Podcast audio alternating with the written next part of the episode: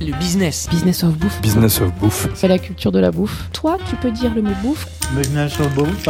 Dans le business of bouffe, c'est comme ça qu'on dit ici. On assume complètement le mot bouffe ici. Je suis très content de dire bouffe. Je suis Philibert Chambre, entrepreneur et fondateur de Business of Bouffe, le podcast où on parle bouffe avec un angle business.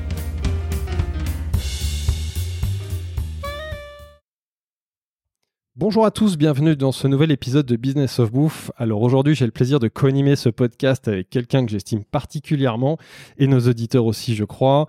Après le succès de sa première intervention dans Business of Bouffe lors de notre interview fleuve du chef Guillaume Sanchez, j'étais obligé de lui demander de revenir. Vous savez donc de qui je parle. Est-ce vraiment nécessaire de le présenter? Bonjour à tous. Et ben oui, c'est vas-y, c'est important de présenter effectivement. Alors c'est parti. Mon co-animateur du jour connaît très bien les coulisses de la bouffe, euh, notamment parce qu'il a arpenté le terroir français à la recherche des meilleures épices et euh, cela pour fournir les plus grands chefs du pays. Il est épicier au sens historique du terme, ou plus exactement sourceur en épices. Certains d'entre vous l'ont sûrement déjà entendu sur France Inter, puisqu'il est invité régulier de l'émission On va déguster de François-Régis Gaudry. Je suis avec Samir Ouriagli, le fondateur d'Encore. Bonjour Samir. Bonjour Philibert. Bonjour à tous. Alors aujourd'hui, euh, Kalimera, comme on pourrait dire. Et je suis euphorique, euphorique du grec ancien euphoria, état de celui qui se porte bien, de revenir à l'antenne avec toi. Épicure nous a enseigné, il ne faut pas tant regarder ce qu'on mange qu'avec qui on mange, et pas d'inquiétude, avec les dieux grecs de la food qui nous accompagnent aujourd'hui, on aura les deux. Ouais. Cet épisode sera un supplice total, car nos invités nous proposent pléthore de magnifiques produits dignes du banquet de Platon. Ça, c'est pour leur côté grec. Et pour illustrer leur ascendance française et leur sens de la fête, on pourrait citer les paroles d'une chanson méconnue de Johnny Hallyday qui s'appelle Le Grand Banquet. Oui, je reste dans la thématique du banquet. Tu vas loin là. Vas-y. Et ces paroles, c'est je veux qu'on s'en mette plein la panse, je veux qu'on bouffe comme des porcs trop zélés, je veux qu'on chante, je veux qu'on danse, je vous invite au grand banquet. Et voilà, nos auditeurs ont compris qu'on allait avoir du grand Samir aujourd'hui. Alors, nos invités aujourd'hui sont deux. Ils sont frères même. Ils sont nés en France, mais originaires de Grèce, près de Kalamata, dans le Péloponnèse pour être précis. Et c'est évidemment très important puisqu'ils ont fait de cette origine leur force et leur métier aujourd'hui. Ils ont transformé la petite oliveraie familiale grecque en une belle marque d'huile d'olive florissante et glamour, que l'on retrouve notamment sur les plus belles tables françaises comme celle de Pierre Gagnère, Éric Guérin ou encore Christophe Haribert. Avec ce premier succès, ils ont rapidement décidé d'aller plus loin et de sourcer les meilleurs produits de Grèce tout simplement, et même monter plusieurs restaurants grecs à Paris et bien plus encore. Nous sommes aujourd'hui avec Pierre Julien et Grégory Chantios, les fondateurs de Kalios et Elini Group. Bonjour Pierre Julien, bonjour Grégory. Salut. Salut. Alors vous avez le droit de reprendre la prononciation de votre nom de famille. Non, non, c'était très bien. C'était bien. Chantios, Ah, parce que je vous ai vu sourire, je me suis dit merde, je me suis planté. Bon, très On bien. attendait le moment, c'est pour Bon, ça. à partir de maintenant, ce sera PJ et Greg. Voilà, plus simple. Alors, PJ, Greg, dans cet épisode, on va évidemment s'intéresser à votre parcours, euh, des origines de la marque Kalios à ses derniers développements.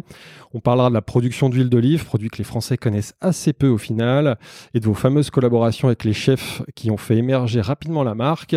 On parlera donc produits, packaging, distribution, marque digitale, donc des sujets qui intéressent notre ami Samir. Et tout est allé très vite avec vous, donc on prendra le temps ici d'essayer de comprendre les raisons de, vos succès. On parlera également de votre autre facette, moins connue mais qui devrait passionner nos auditeurs, celle de businessman de la restauration. Avec Eleni Group, vous possédez et entretenez des liens forts avec plusieurs restaurants parisiens et même ailleurs en France. On peut citer notamment les restaurants Yaya, Vida, Basurto, désolé pour l'accent, avec le chef Juan Arbeláez, là j'ai un peu travaillé l'accent, Pouliche avec Amandine Chéniaud, Plus facile. ah, ouais, c'était plus facile, puis on le connaît un peu dans Business of Bouffe. Euh, votre groupe collabore également avec les chefs étoilés Éric Guérin et Christophe Haribert, et on va essayer d'y voir plus clair sur toutes vos activités et actualités. Bref, une nouvelle fois un programme riche et alléchant. On y va, messieurs? C'est parti. C'est parti. Alors, euh, bah, on commence par euh, le début. Pierre, Julien, euh, Grégory, est-ce que vous pourriez vous présenter en deux mots avec vos mots, sachant qu'on a tout le temps du podcast pour revenir en détail sur votre parcours? Tu as un peu déjà fait. hein. Pierre Julien, cofondateur euh, Kalios et Lenny Group. Euh, moi, je vais m'occuper beaucoup plus de la partie euh, développement de marque, opération. Et Greg, mon frère, Ouais. Et donc du coup Grégory, euh, cofondateur également de. Kalios et d'Eleni Group. Et euh, moi je suis un peu plus chiant parce que je suis le financier. Voilà, peut-être Voilà. le chiant des deux, mais on va voir Ouais, que c'est pas ça. le cas. Et en tout cas, on sent l'accent, donc on va voyager aujourd'hui. Et euh, il y a la question rituelle. Pourquoi la bouffe? Alors, Bonne question, bonne question. Euh, on était parti pour faire totalement autre chose à l'époque. Hein. Ouais. Euh, on a grandi à Toulouse. euh, on a, enfin, moi, j'ai fait une école d'ingé, un master en finance et Greg bossait en finance. Ouais. Et on voulait tout simplement euh, faire quelque chose qui nous ressemble et qui nous parle. Ouais. Et on a démarré pendant la crise financière euh, 2008-2009. D'accord. Subprime, il y a tout qui pète, tout le monde parle de fric, de bonus qu'ils auront jamais. Pas la meilleure période pour se lancer dans la finance alors? Hmm, non. Pas trop. Ouais. Et, et on s'est dit, voilà, on faut faire un truc qui, qui a du sens, en fait. Et on avait la chance d'avoir une histoire familiale, une belle olivrée depuis huit générations. Et on s'est Alors dit, ça, l'expérience pro dans la finance, elle a duré combien de temps juste pour se fixer un ordre d'idée? Moi, j'ai bossé un an et demi dans Ouais. une banque d'affaires. Ouais. et moi, moins d'un an. Vous avez, vous avez combien de- d'écart d'ailleurs tous les deux? On tient à un an et demi. Un an et demi et voilà. le- l'aîné, je sais. C'est moi. ouais, Grégory, disais ouais. ok. Et, et quel âge vous avez du coup? Moi, je vais avoir 40 ans cette année. Ouais. Très bien, D'accord. très bel âge. Et Ouais. 38 en avril. Oh, d'accord. Et donc, euh, donc l'expérience finance, elle va assez vite euh, et il y a un déclic. Donc c'est bien, on rentre très vite dans le vif du sujet. J'aime ce genre de podcast, c'est. Ouais. Comment racontez-nous Ouais, cette période-là, euh, ce déclic? Qui a eu des deux a eu l'initiative Bah, plus que de l'autre? je saurais même même pas dire. Je sais pas si toi tu sais le dire ou pas, mais en fait, effectivement, au moment de la crise des subprimes et tout, à un moment, on, on décide de tout arrêter, enfin d'arrêter la finance et moi de partir aux États-Unis rejoindre un pote pendant deux mois et demi Ouais. Et de me dire euh, on va prendre un peu le temps euh, et et PJ lui pareil il y avait un mariage je crois d'un de ses potes aussi et euh, il est parti lui du côté de San Francisco moi du côté de Philadelphie D'accord. et, euh, et on se dit, bah tiens, on n'a jamais fait ça ensemble. On, on se prévoit deux, trois semaines ensemble. On part de Boston, on va jusqu'à Chicago parce qu'on avait des cousins grecs Ouais, à Chicago. d'accord. Et, et c'était l'occasion de, bah, de se faire euh, 15 jours ensemble sur la route, un, un road road trip. trip, Ouais, exactement. entre bros. Exact, Faut exactement. savoir, Et, euh, euh, faut savoir qu'à l'époque, on se voyait presque pas parce qu'il Ouais. bossait en, il bossait en banque d'affaires de, de 8 heures du mat à 3 heures du mat. Ouais. Et de 3 heures à 6 heures, il sortait. Donc, euh, il restait pas beaucoup de temps pour, euh, Ouais, la donc c'est un peu famille la- les retrouvailles et- des frères. qui ont- Ouais, en fait, Ouais. on a jamais. C'est vrai qu'on est, on était, on était, on est très proches. On a une petite sœur aussi. On se tient en trois D'accord. ans tous les trois, donc on, on, on, on est quand même assez proches dans l'âge. On a grandi quand même ensemble. Ouais. Mais euh, bon, ouais, les, les chemins ont fait que ouais, moi, je suis très vite parti à Paris. euh, lui est resté à, à, hum, pour son, pour sa prépa à Toulouse. Ouais. Et euh, bon, on est, on est, on était proches, on s'entendait très bien, mais bon, évidemment pas au point où on en est aujourd'hui. Ouais. que là maintenant, vous êtes non-stop l'un avec Ouais, ouais, revenir. Bon, Aujourd'hui, c'est vrai qu'une journée sans se parler, c'est qu'il y a un problème. Donc, euh, et, et qu'on soit en vacances ou pas d'ailleurs. Mais c'est vrai quoi, on, a, on, on, on s'est lancé, on s'est dit, allez, tiens, on, on part ensemble tous les tous les deux. On, se loue une, une voiture à Boston, on- et puis on fait le chemin entre Boston et San Francisco et euh, et Chicago, pardon, en passant par les chutes du Niagara, en s'arrêtant euh, à Buffalo. Enfin bref, on a fait plein de plein plein plein de de routes et sur la route, euh, forcément les routes américaines, Ça euh, inspire. ouais, les, Les grands longues routes. euh, Ouais. très vite, on s'est posé la question de savoir euh, bah, euh, qu'est-ce qui qu'est-ce qui se passe après, qu'est-ce que qu'est-ce que tu veux faire, qu'est-ce que tu as envie de faire et tout. Ouais.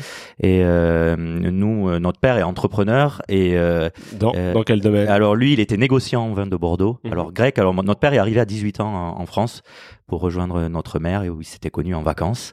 Et euh, notre père a toujours été entrepreneur et euh, et nous tous les ans on passait deux à trois mois par an en Grèce dans la famille. Donc euh, on a on a grandi là-dedans, on a baigné là-dedans et forcément on a grandi et baigné dans l'huile d'olive, c'est le cas de le dire. Euh, et, euh, et lui, tous les ans, ramenait une partie de la récolte euh, aux amis. Et, et les amis, chaque fois qu'il partait en Grèce pour la récolte, lui disaient ramène-moi de l'huile, ramène-moi, ramène-moi de l'huile.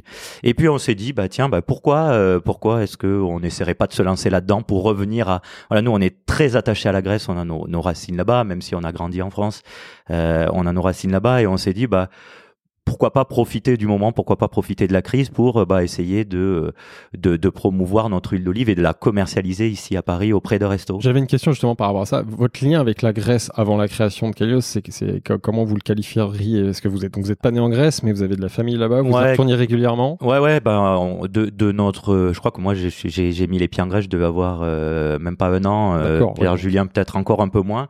En gros, c'était le chemin était très- tout tracé. C'est fin de l'école ou vacances scolaires. Euh, début juillet jusqu'à fin août, dernier jour d'août. Tout euh, l'été en Grèce. Grèce. donc On prenait la voiture de Toulouse, an. on traversait tout le, Non, sud de la plus. France. Ouais, ouais. Génial. On traversait le ah sud ouais, de la. France, on dormait dans un hôtel à Nice. Je me souviens qu'il n'y avait même pas une étoile, donc euh, c'était le petit. Le Il l'a perdu entre temps. Il l'a perdu. C'était le petit jeu avec mes parents. À chaque fois, ils nous, a, ils nous arrêtaient là. Et euh, on prenait le bateau. euh, au début, on le prenait à Bari, donc c'est vraiment au sud Dans de le sud de l'Italie. Euh, un peu plus tard, on a grandi, donc on le prenait à Ancona, on s'évitait 6 heures de plus de route. Ouais. Donc, ouais, et on traversait jusqu'à Patras. Et de Patras, on allait jusqu'au village, euh, deux heures de route. euh, Le village à- familial. Au village familial, ouais, exactement. où un peu- exactement alors? C'est alors c'est dans le Péloponnèse, c'est au nord de Kalamata, une demi-heure de Kalamata, qui s'appelle Niohori, qui veut dire euh, ville nouvelle, en, enfin si on traduit littéralement en français. Euh, avant qu'on reparle de Kalios, même, donc évidemment les, les- les racines euh, du côté paternel, quelle activité avait votre famille là-bas Donc a priori, ils étaient déjà dans l'exploitation. Oh, non, même pas. Ouais, C'était pas une en fait, activité euh, temps plein, je crois. Ouais, exactement. Vas-y, alors, je vous laisse nous raconter ce que faisait votre famille. euh, Notre euh, bah, no- notre grand-mère a élevé ses trois enfants Ouais. parce que mon frère, mon père a deux sœurs Mhm. plus jeunes que lui et notre euh, grand-père était plombier. D'accord. Et euh, en fait, euh, ils avaient donc c'est des les champs d'olivier qui remontent à huit générations au-dessus de nous. Ouais. Euh, et donc, euh, en fait, la culture de l'olivier, on entretient l'olivier tout au long de l'année, mais c'est pas comme un, un, un arboriculteur ou quelque chose comme ça. Il a pas besoin d'être dans ses champs toute la journée. Nous, c'est vraiment il y a des il y a des moments dans la dans la saison et dans l'année pour travailler les olives. Et puis, bah, il a surtout besoin de beaucoup de soleil, de Ouais. et d'eau au mois de septembre. Mais il- c'est pas un, un, un, un emploi à temps Il n'y plein. a pas, Ouais, voilà, il y a pas une. une- Et surtout, euh, tu, tu, tu vivais pas de l'huile d'olive. Hein. C'est-à-dire que c'était vraiment quelque chose d'à côté. L'huile d'olive, c'était pour euh, un héritage, pour euh, pour du troc au quotidien, parce Ouais. que parce qu'avec les voisins et ça a jamais vraiment changé. Encore au village aujourd'hui, les voisins ils viennent, ils récupèrent un peu d'huile d'olive dans une bouteille en plastique, ils donnent euh, trois poulets, un cochon et, et tu vois, c'est le troc à l'ancienne. Ça marche encore comme ça, ça a toujours été comme ça. Et du coup, alors on était aux États-Unis. Et c'est Ouais. là qu'est né Kalios finalement? Est-ce qu'on peut dire que Kalios est né sur une autoroute des États-Unis? Ouais, complètement. euh, bah, ouais, euh, Presque, euh, presque. ouais, presque, presque. En vrai, euh, ouais, on cherchait le nom et, et pas simple. Il fallait créer un nom hein, qui se retient, qui sonne grec, euh, qui nous plaise, qui a un Et- sens. et pas Chantios, alors. bah, on n'est pas loin en fait. Ah, hein. ouais, ouais. Euh, au début, on s'est dit euh, kalos, kalos, kalos, ça veut dire bon en grec. Le nom sonnait bien. On a regardé. En fait, c'était compliqué à déposer et et, et sur euh, pour le coup sur la route euh, d'un retour en Grèce. Euh, on, on s'est dit en fait Kalios euh, c'est pas mal avec le i c'est Chanzios euh, c'est Ouais, c'est rappelle, Kalamata c'est Kalos Et Ilios, le soleil aussi. Oui, c'est vrai. Pas mal de. et ça matchait bien et de là Il est y a né une Kalios, évidence assez vite quand vous avez eu l'idée du concept sur le, le- le nom et sur la marque. Ouais, pour le coup, assez rapidement. On n'a pas trop, pas trop, pas trop galéré. En général, quand c'est évident, c'est c'est que ça Ouais, bah, fonctionne. c'est toujours la, la première idée, toujours Et la qui- meilleure. quelle est la vision à ce moment-là? Enfin, quelle est l'idée? Et est-ce que ça a bougé depuis d'ailleurs? Euh, bah, Ça non, ça a pas tant bougé que ça. Euh, ouais. initialement, euh, Donc, quelle est c'est- cette vision alors? Ouais, initialement, c'est de se dire, euh, nous, on est profondément attachés à notre pays, on a envie de revenir à nos racines aussi. Alors même si on a de grosses racines en France aussi, on a aussi une grosse culture en Grèce et notamment du côté de la bouffe parce que notre père est fan de bouffe et cuisine euh, systématiquement tous les jours, nous faisait à manger. Euh, Vous enfin, mangez grec à la maison? C'est- c'est- Ouais, ouais, non. Alors lui. pour le coup de tout, mais euh, ouais, ouais. euh, bah, forcément, il aimait bien cuisiner grec, mais pour le coup, que ce soit euh, français, grec, italien, il avait vraiment bon cuisinier, donc on a grandi vraiment dans ça. Et euh, et, et, et c'est vrai que la gastronomie grecque et l'image de la Grèce en France, on, on remonte en 2008-2009, donc c'est Ouais. quelques Oui, c'est années ça. maintenant. là, c'est. Ouais, on n'a pas du tout cette cette vision que peut avoir la Grèce aujourd'hui et cette connaissance du produit grec et encore moins de l'huile d'olive. Mhm. Et du coup, nous, on, s'est- on est parti de ce constat-là, de se dire, on a envie de, de promouvoir notre notre notre pays et voilà, de, de venir amener ces, ce, ce qu'on sait faire et, et l'huile d'olive, parce que on, on le dit souvent, mais c'est vrai que le- les, les produits grecs n'étaient pas souvent renommés parce que, euh, enfin, pas très reconnus, parce que souvent les Grecs gardent pour eux ce qu'ils aiment bien. Les meilleurs, revendent le et reste, Ce qui part à l'export, c'est pas le. Ouais, le- exactement. le me- le Ouais, meilleur. e- exactement. Et donc on est parti vraiment de ce constat-là de base. Ouais. Pour se dire, bah, notre père, euh, voilà, il- on récolte, on, on met un bidon, et, et tous ses potes, mais vraiment tous ses potes lui demandaient euh, de l'huile d'olive. Donc pourquoi pas essayer de faire la même chose Ouais, Nous, on est à Paris, ça faisait, euh, moi, ça faisait 5 ans, 6 ans que j'étais à Paris. ouais. PJ un petit peu moins, mais et on s'est dit, bah, allez, on se lance. on était jeunes encore à l'époque. hein. On se dit, on se lance. Bah, pourquoi pas faire découvrir notre huile aux restaurateurs, aux Ouais, chefs. Alors on connaissait absolument personne dans le métier. euh, J'ai demandé. Ouais ouais non non on, on, connaissait on est personne. passé pas par plusieurs chemins quand même. hein. Parce qu'au début, Ouais. on démarre, on, on sait pas trop. euh, on a envie de, de, de reprendre, de faire connaître. On sait pas trop comment. euh, ça n'a pas été aussi fluide. Ouais. Donc, Bah, on s'est dit, on va- racontez-nous les étapes, les, On- les erreurs. On, on a le temps. Ouais, on a, le- on a le temps d'en parler. Euh, bon, en fait, on a tout fait. On s'est dit, c'est simple, on ramène les produits de la famille et, et on va tout essayer. On a créé un site internet euh, tout bidon parce qu'on avait 2000 balles en poche quand on a démarré. Bidon pour on avait. Tout, voilà. Ouais. On a démarré l'a avec noté, un, tout petit site euh, fait à la mano. Euh, on s'est pris un stand sur un marché dans le 15e, tu vois, 15e et, Ouais, pour et aller un- tester au plus près du consommateur. Ouais. c'est ça Faire, goût- faire goûter. Et en fait, euh, on a tout essayé. On s'est dit, euh, on s'est dit, en fait, si ça plaît au chef, ça plaira à tout le monde. Ouais. Et c'est de là qu'a démarré aussi la belle aventure Calios parce qu'on s'est vraiment focus sur les chefs. Ouais. Et on, on a pris euh, bah, le scout de Greg parce que moi, j'en avais pas à l'époque. Et, euh, et on s'est mis à deux sur le scout et on s'est fait comme ça toutes les rues de Paris pour euh, rentrer.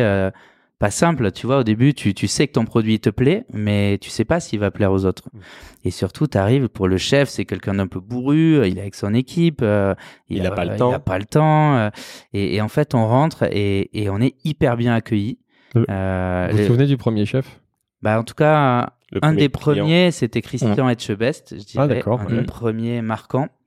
Euh, là, qui est arrivé et il nous a dit un truc je me souviens encore il a dit les gars euh, vous êtes très sympas euh, vous avez sûrement des, des très bons produits mais alors je goûterai pas votre huile d'olive. On dit pourquoi? Et il nous dit j'ai un ami qui est producteur dans le sud de la France et jamais je changerai. Je je lui ferai pas ce ce, ce truc là donc je ne goûterai pas votre huile d'olive. Par contre je vais goûter vos olives. Et il est tombé amoureux des olives de Kalamata qu'on lui a fait Ouais. goûter. Et il nous a dit vous savez quoi? Vous allez aller, vous allez aller voir de ma part lui lui lui lui et lui et euh, dans le lot, il y avait Julien Dubouet qui était chez, c'était à Faria, Faria à à l'époque, ouais. Et Julien, euh, pareil, gros coup de cœur, il a pris l'huile pour le coup aussi, Ouais. et, euh, et il nous a envoyé vers 10 potes à lui. Donc validé Et- par les chefs. Mm. Ouais, c'est ça. très important parce qu'on sait qu'ils ont un palais exigeant. Donc vous, ça vous Ouais. rassure. Parce que que vous, vous soyez fan de votre produit, c'est normal. Mm. Mais quand tu as des chefs qui vous se disent ah, le produit est, Bah, ex- c'est- est exceptionnel, C'est hyper rassurant, et puis, puis il t'envoie chez les potes, donc c'est pas comme s'il te faisait juste un cadeau, quoi. Il te recommande. et justement, quelle est la différence de votre huile par rapport à ce qui existe déjà à ce moment-là? Quelle est la rupture truc qu'on aime bien Alors, dans je, pense qu'il y, a- il y a un truc qui a fait aussi qu'on nous a ouvert les portes assez facilement, c'est que, de, de- dans mes souvenirs, hein, c'est il y a quelques années maintenant, mais euh, ils ont énormément apprécié la démarche qu'en tant que producteur, on vienne jusqu'à eux. Et ça, à l'époque, je crois pas que c'était euh, assez euh, courant, parce que très souvent, euh, soit ça passait par des distributeurs ou des, ou, ou des gens, ils n'avaient pas le, le producteur en direct. Et ça, je crois que euh, dès le départ, ça nous a permis aussi de nouer un lien avec nos chefs et qui fait qu'ils avaient une, une écoute et une oreille différente Ouais. euh, parce qu'on venait leur expliquer notre produit, on venait leur expliquer euh, comment on travaillait notre produit. On venait pas juste vendre un produit, on venait, am- on, on amenait Un vraiment un savoir, un savoir, une histoire. Et on voilà. sait que c'est important qu'ils puissent aussi restituer une histoire exactement, en cuisine, parce à que j'ai- quelques souvenirs de, de, de démarcheurs qui venaient vendre des couteaux, des, des couverts, des serviettes, qui se faisaient envoyer balader, mais à peine avoir mis le premier pied dans le truc. Et nous, c'est vrai qu'on a toujours été hyper bien accueillis. Et puis c'est incarné, c'est pas un commercial qui vient, là c'est les fondateurs, c'est Mm. une histoire qui est très personnelle, vous êtes d'origine grecque, c'est l'histoire de votre famille, donc on est Ouais, souvent très convaincant quand C'est soi-même. exactement. Je me souviens à l'époque, euh, on était allé voir Pierre Gagnère au Balzac, on avait fait goûter à l'aveugle, on avait expliqué euh, d'où on venait, etc. Et, euh, et il nous dit votre huile, elle est magnifique, mais je pourrais pas me la payer, elle doit être hors de prix. Et on lui annonce le prix. Il dit les gars, il y a un problème, euh, montez vos prix parce qu'on va vous dire que votre huile, elle est, elle est pas assez bonne. Et, et, et- et on était dans un paradoxe, tu vois, où le produit d'exception, il doit être très cher. Et c'est pas ça qu'on voulait. Bah, Justement, là, on parlera de Kalios et de, de- du, savoir-faire de la fabrication, mais avant ça, j'aimerais qu'on donne des clés à, notre, à nos auditeurs sur le marché de l'huile d'olive en France. Est-ce que vous pourriez nous dire deux mots sur, euh, sur ce marché de l'huile d'olive aujourd'hui euh, Déjà, quel poids il fait en France euh, Qui sont les acteurs de la prod? Ah, C'est un peu la question piège et tout, mais C'est pas facile, ouais. la distribution, enfin, qui aujourd'hui domine ce marché? Comment il est structuré? Euh, Même si on a commencé Bah, à comprendre votre proposition de valeur en différence, mais j'aimerais comprendre ce marché avant. Peut-être ce qu'on peut dire, c'est que la majorité des huiles d'olive qu'on trouve en France, euh, et notamment en grande distribution, c'est des huiles euh, communautés européennes, donc c'est Ouais. essentiellement des huiles qui viennent d'Espagne. D'accord. Même des grandes marques qui peuvent paraître françaises, si on retourne la bouteille, c'est pas des huiles françaises, c'est des huiles d'Espagne.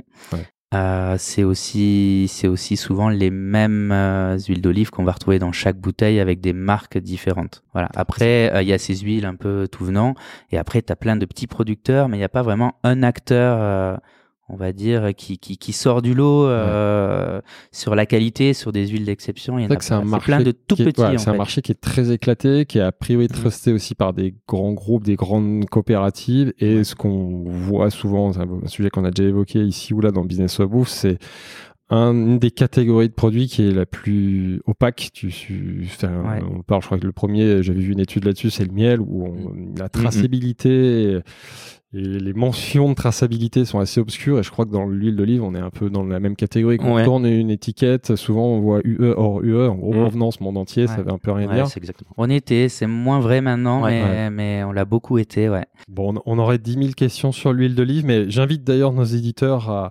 à découvrir, si ce n'est pas déjà fait, notre nouvelle émission Culture Bouffe, diffusée sur Business of Bouffe et animée par Pauline Lavatine, qui travaille avec moi. Et le premier épisode est justement consacré à l'huile d'olive. Euh, donc l'émission hein, Culture Bouffe, c'est un format audio accessible et vivant de moins d'une heure pour tout savoir sur un produit ou un thème et, et développer sa, sa culture bouffe. Donc voilà, la pub est faite. Euh, revenons à, à Kalios. Euh, comment elles sont élaborées ces, ces huiles d'olive? Racontez-nous un petit peu le process de production des huiles d'olive Kalios à l'époque et aujourd'hui. Bah, il- il a pas vraiment changé le process, c'est toujours pareil. C'est Euh, tout Ouais. est ramassé à la main, c'est-à-dire qu'on va dans les champs, on va peigner les, les arbres avec euh, des grands peignes qui aujourd'hui sont un peu plus automatisés parce qu'ils bougent tout seuls, ils vibrent. Euh, cool, voilà. ouais. Et Ouais, donc c'est, j'avoue, c'est un peu plus simple maintenant, mais, mais ça reste le même principe. Ouais. Les olives vont tomber dans des filets qu'on a placés au sol, et ensuite on va trier, enlever une partie des feuilles et garder les olives qu'on met dans les sacs. D'accord. Et derrière, le jeu, c'est d'aller le plus vite possible au moulin du village pour immédiatement aller extraire l'huile d'olive. Parce qu'elles vont s'oxyder sinon, c'est ça. C'est comme Un un, fruit qui tombe d'un arbre, tu vois, il commence à pourrir à partir du moment où il sort, Ouais. de, où on l'a retiré Donc de ça, c'est un premier enjeu de, de la, de la qualité, c'est d'aller le, le- le transformer très vite. Qu'elle reste le moins longtemps possible dans les sacs. Ouais. Exactement. Et après, bien évidemment, le- la première chose, c'est la qualité de l'olive sur l'arbre. Il faut pas Ouais, qu'elle ait été J'allais revenir piquée, à la plante. ouais, abîmée ou autre. euh.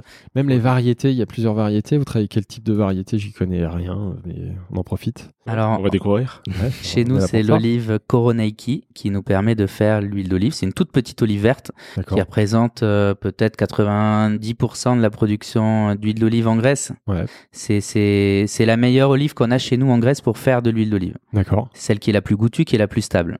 Ouais. Donc nous, 100% de nos huiles d'olive sont faites à partir de cette petite olive verte. D'accord. Donc vous avez une variété. Une variété. Parce qu'on dit Kalamata, huile d'olive Kalamata, c'est la région. Ça pas, c'est pas du tout la variété. Ouais, exactement. euh, L'huile d'olive de Kalamata, c'est une AOP en fait. c'est oui, la provenance de la région, donc la région de Kalamata. Mais la Ah, c'est pas la variété- variété qui est. Kalamata. Non, c'est justement, on peut peut-être dire directement, en fait, euh, l'huile d'olive de table ne donne pas d'huile d'olive forcément. D'accord. Donc nous, l'olive Koroneiki, c'est une huile d'olive, c'est une olive destinée à produire de l'huile d'olive. Mais pas. Ouais. Et l'olive de table, qu'on appelle olive de Kalamata, justement, qui est la grosse olive violette, va, de- va être une olive de table et va donner très très peu d'huile.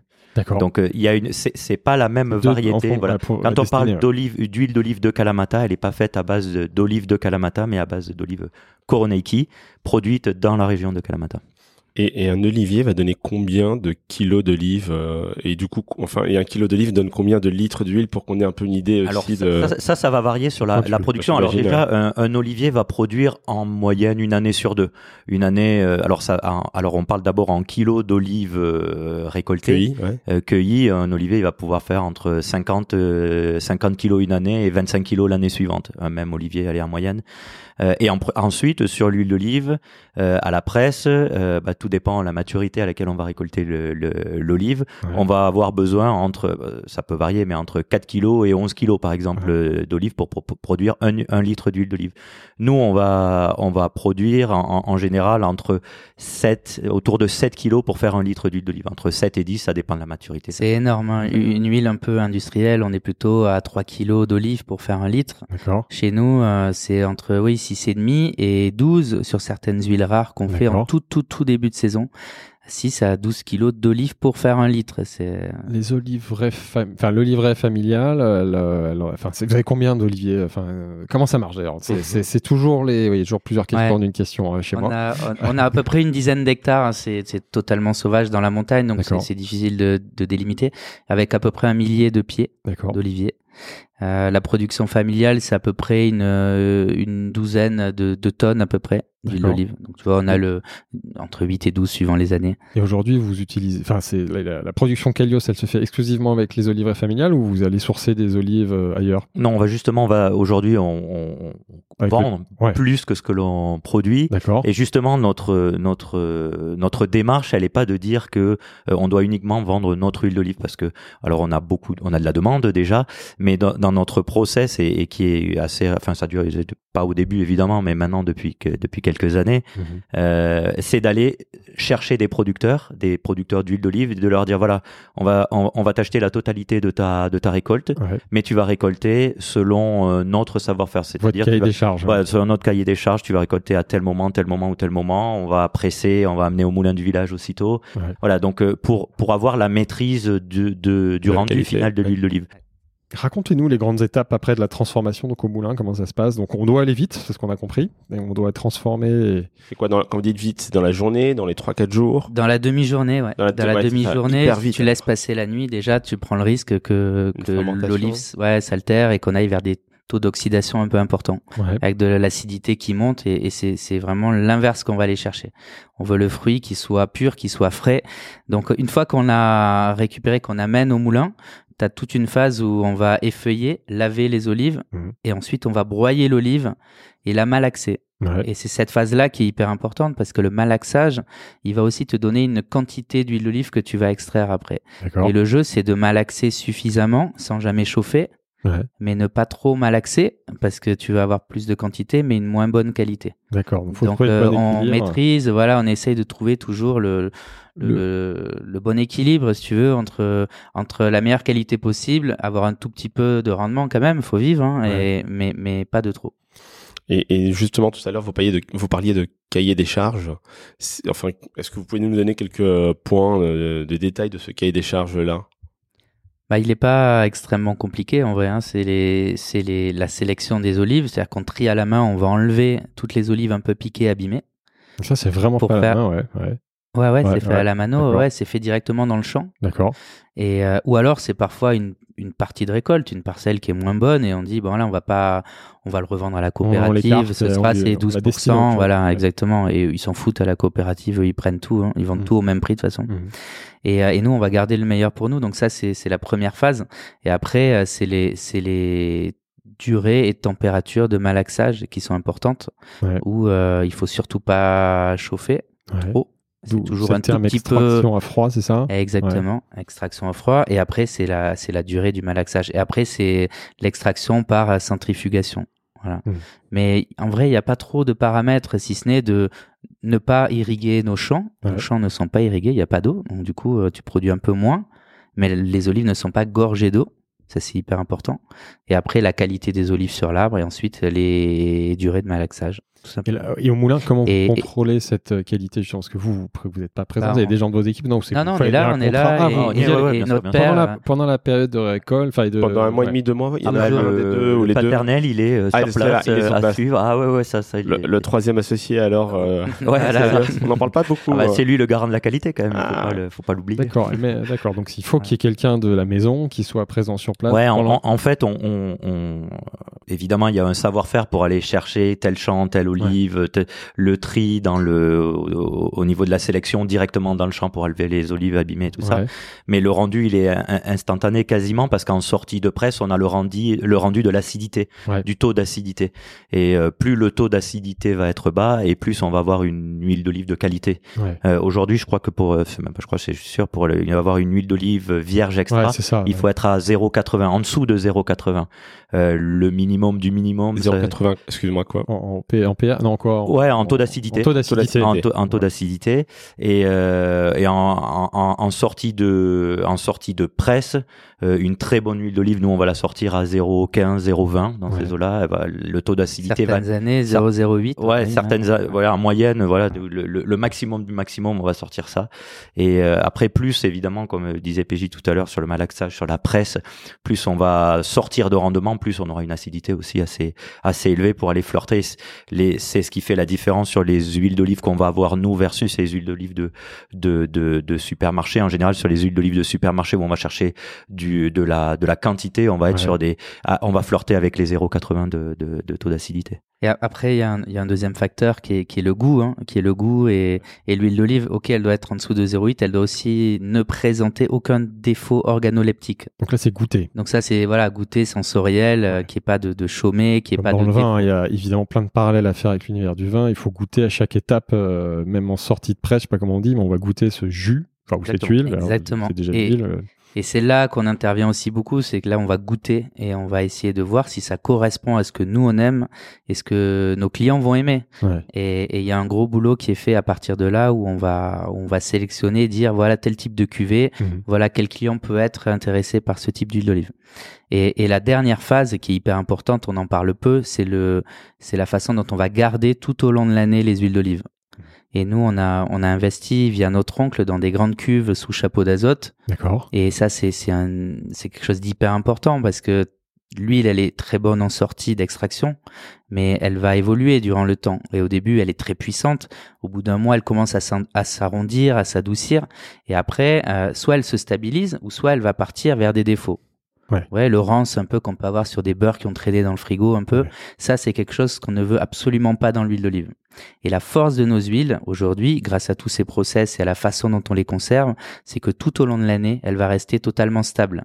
Ouais. Et tu goûtes une de nos huiles, même six mois, huit mois après extraction, elle a, elle a toute la fraîcheur euh, du premier jour.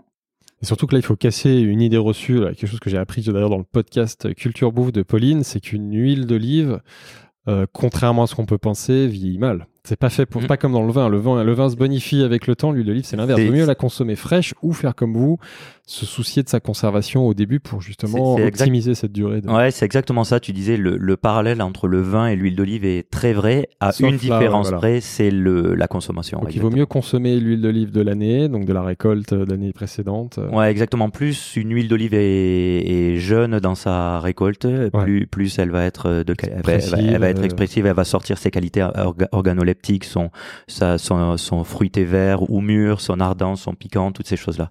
Les cuvées euh, Kalios, parce que ça c'est une des particularités de, de, Kalios, comment elles sont faites? Est-ce que c'est un assemblage de parcelles différents Comment vous êtes arrivé à ces fameuses trois cuvées? Est-ce que vous pouvez nous raconter euh, Alors, leurs euh, caractéristiques je- le, c'est aussi un peu le démarrage de, de la gamme épicerie fine euh, Kalios, parce qu'à la base, quand on a commencé en allant voir nos chefs, on, on avait notre propre huile d'olive. Enfin, on, on ne faisait goûter que notre, notre huile d'olive. Il y en avait qu'une ou il y avait une gamme Ouais, non, non, on en avait qu'une, on- qui est celle de milieu de saison, du mois de fin novembre, début décembre. Euh, assez équilibrée, herbacée, à la fois dans un premier temps, on récupère l'ardence, le piquant, et dans un deuxième temps, on a quand même la longueur en bouche. Ouais, donc le bon équilibre. Le, ouais, exactement.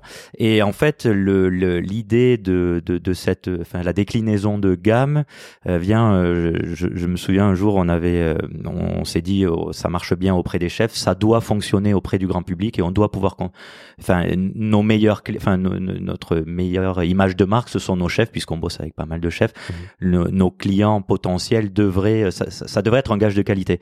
Et un jour, on nous dit, ah, bah, un de nos amis, je sais plus qui d'ailleurs, nous dit, je connais l'acheteur du du Lafayette Gourmet. Ouais. Allez le rencontrer. Donc on va on va rencontrer l'acheteur du Lafayette Gourmet où euh, on avait une bouteille donc qui était notre notre seule bouteille euh, historique donc qui est transparente euh, en forme en forme d'olive. C'était en 2012 si je dis pas de bêtises quelque chose par là. Ouais. Euh, et on arrive dans son bureau. Alors il- on, on explique qu'on est producteur, on vient de Grèce, tout ça.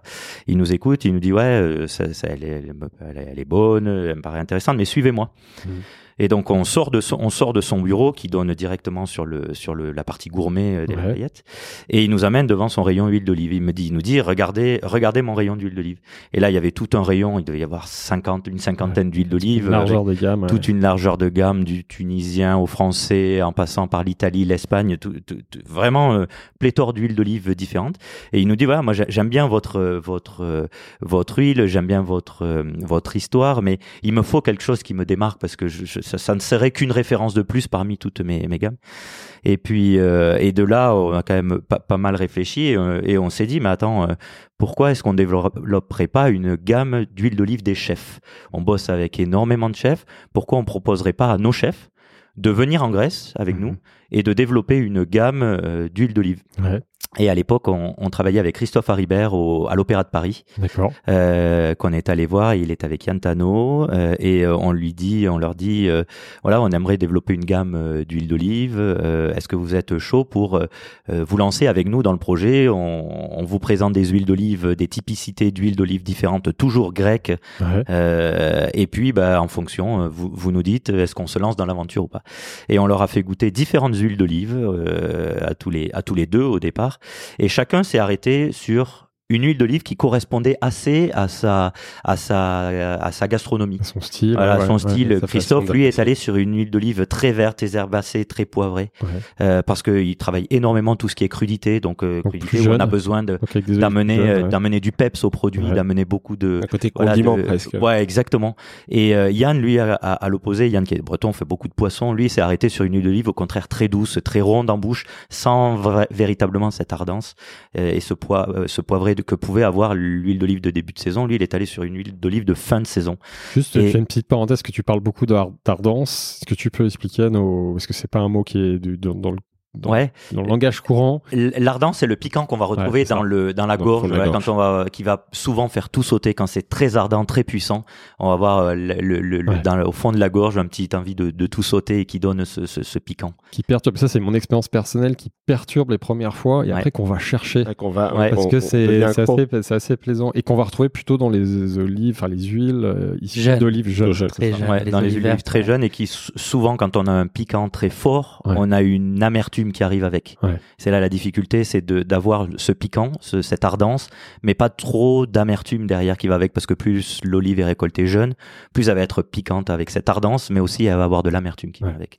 Et c'est là qui était où était très important pour nous de trouver l'équilibre Ouais. pour pas venir amener trop de d'a- d'a- de de de de- d'amertume Ouais. euh, à l'huile d'olive. Et du coup, ces chefs, alors chacun part Donc, un peu je- avec ça. voilà, enfin, et valide puis, on- sa, sa cuvée, son style. Ouais, exactement. Et. Christophe nous présente Eric Guérin à l'époque. Ouais. Euh, Ah, déjà Éric Guérin, Ouais, ouais, déjà Eric. Guérin à l'époque et qui lui euh, s'arrête sur notre huile d'olive à nous. Donc euh, et, et, et donc on, on- nous derrière, on, euh, donc on est toujours sur des huiles d'olive monovariétales, donc des huiles d'olive grecques, Koroneiki.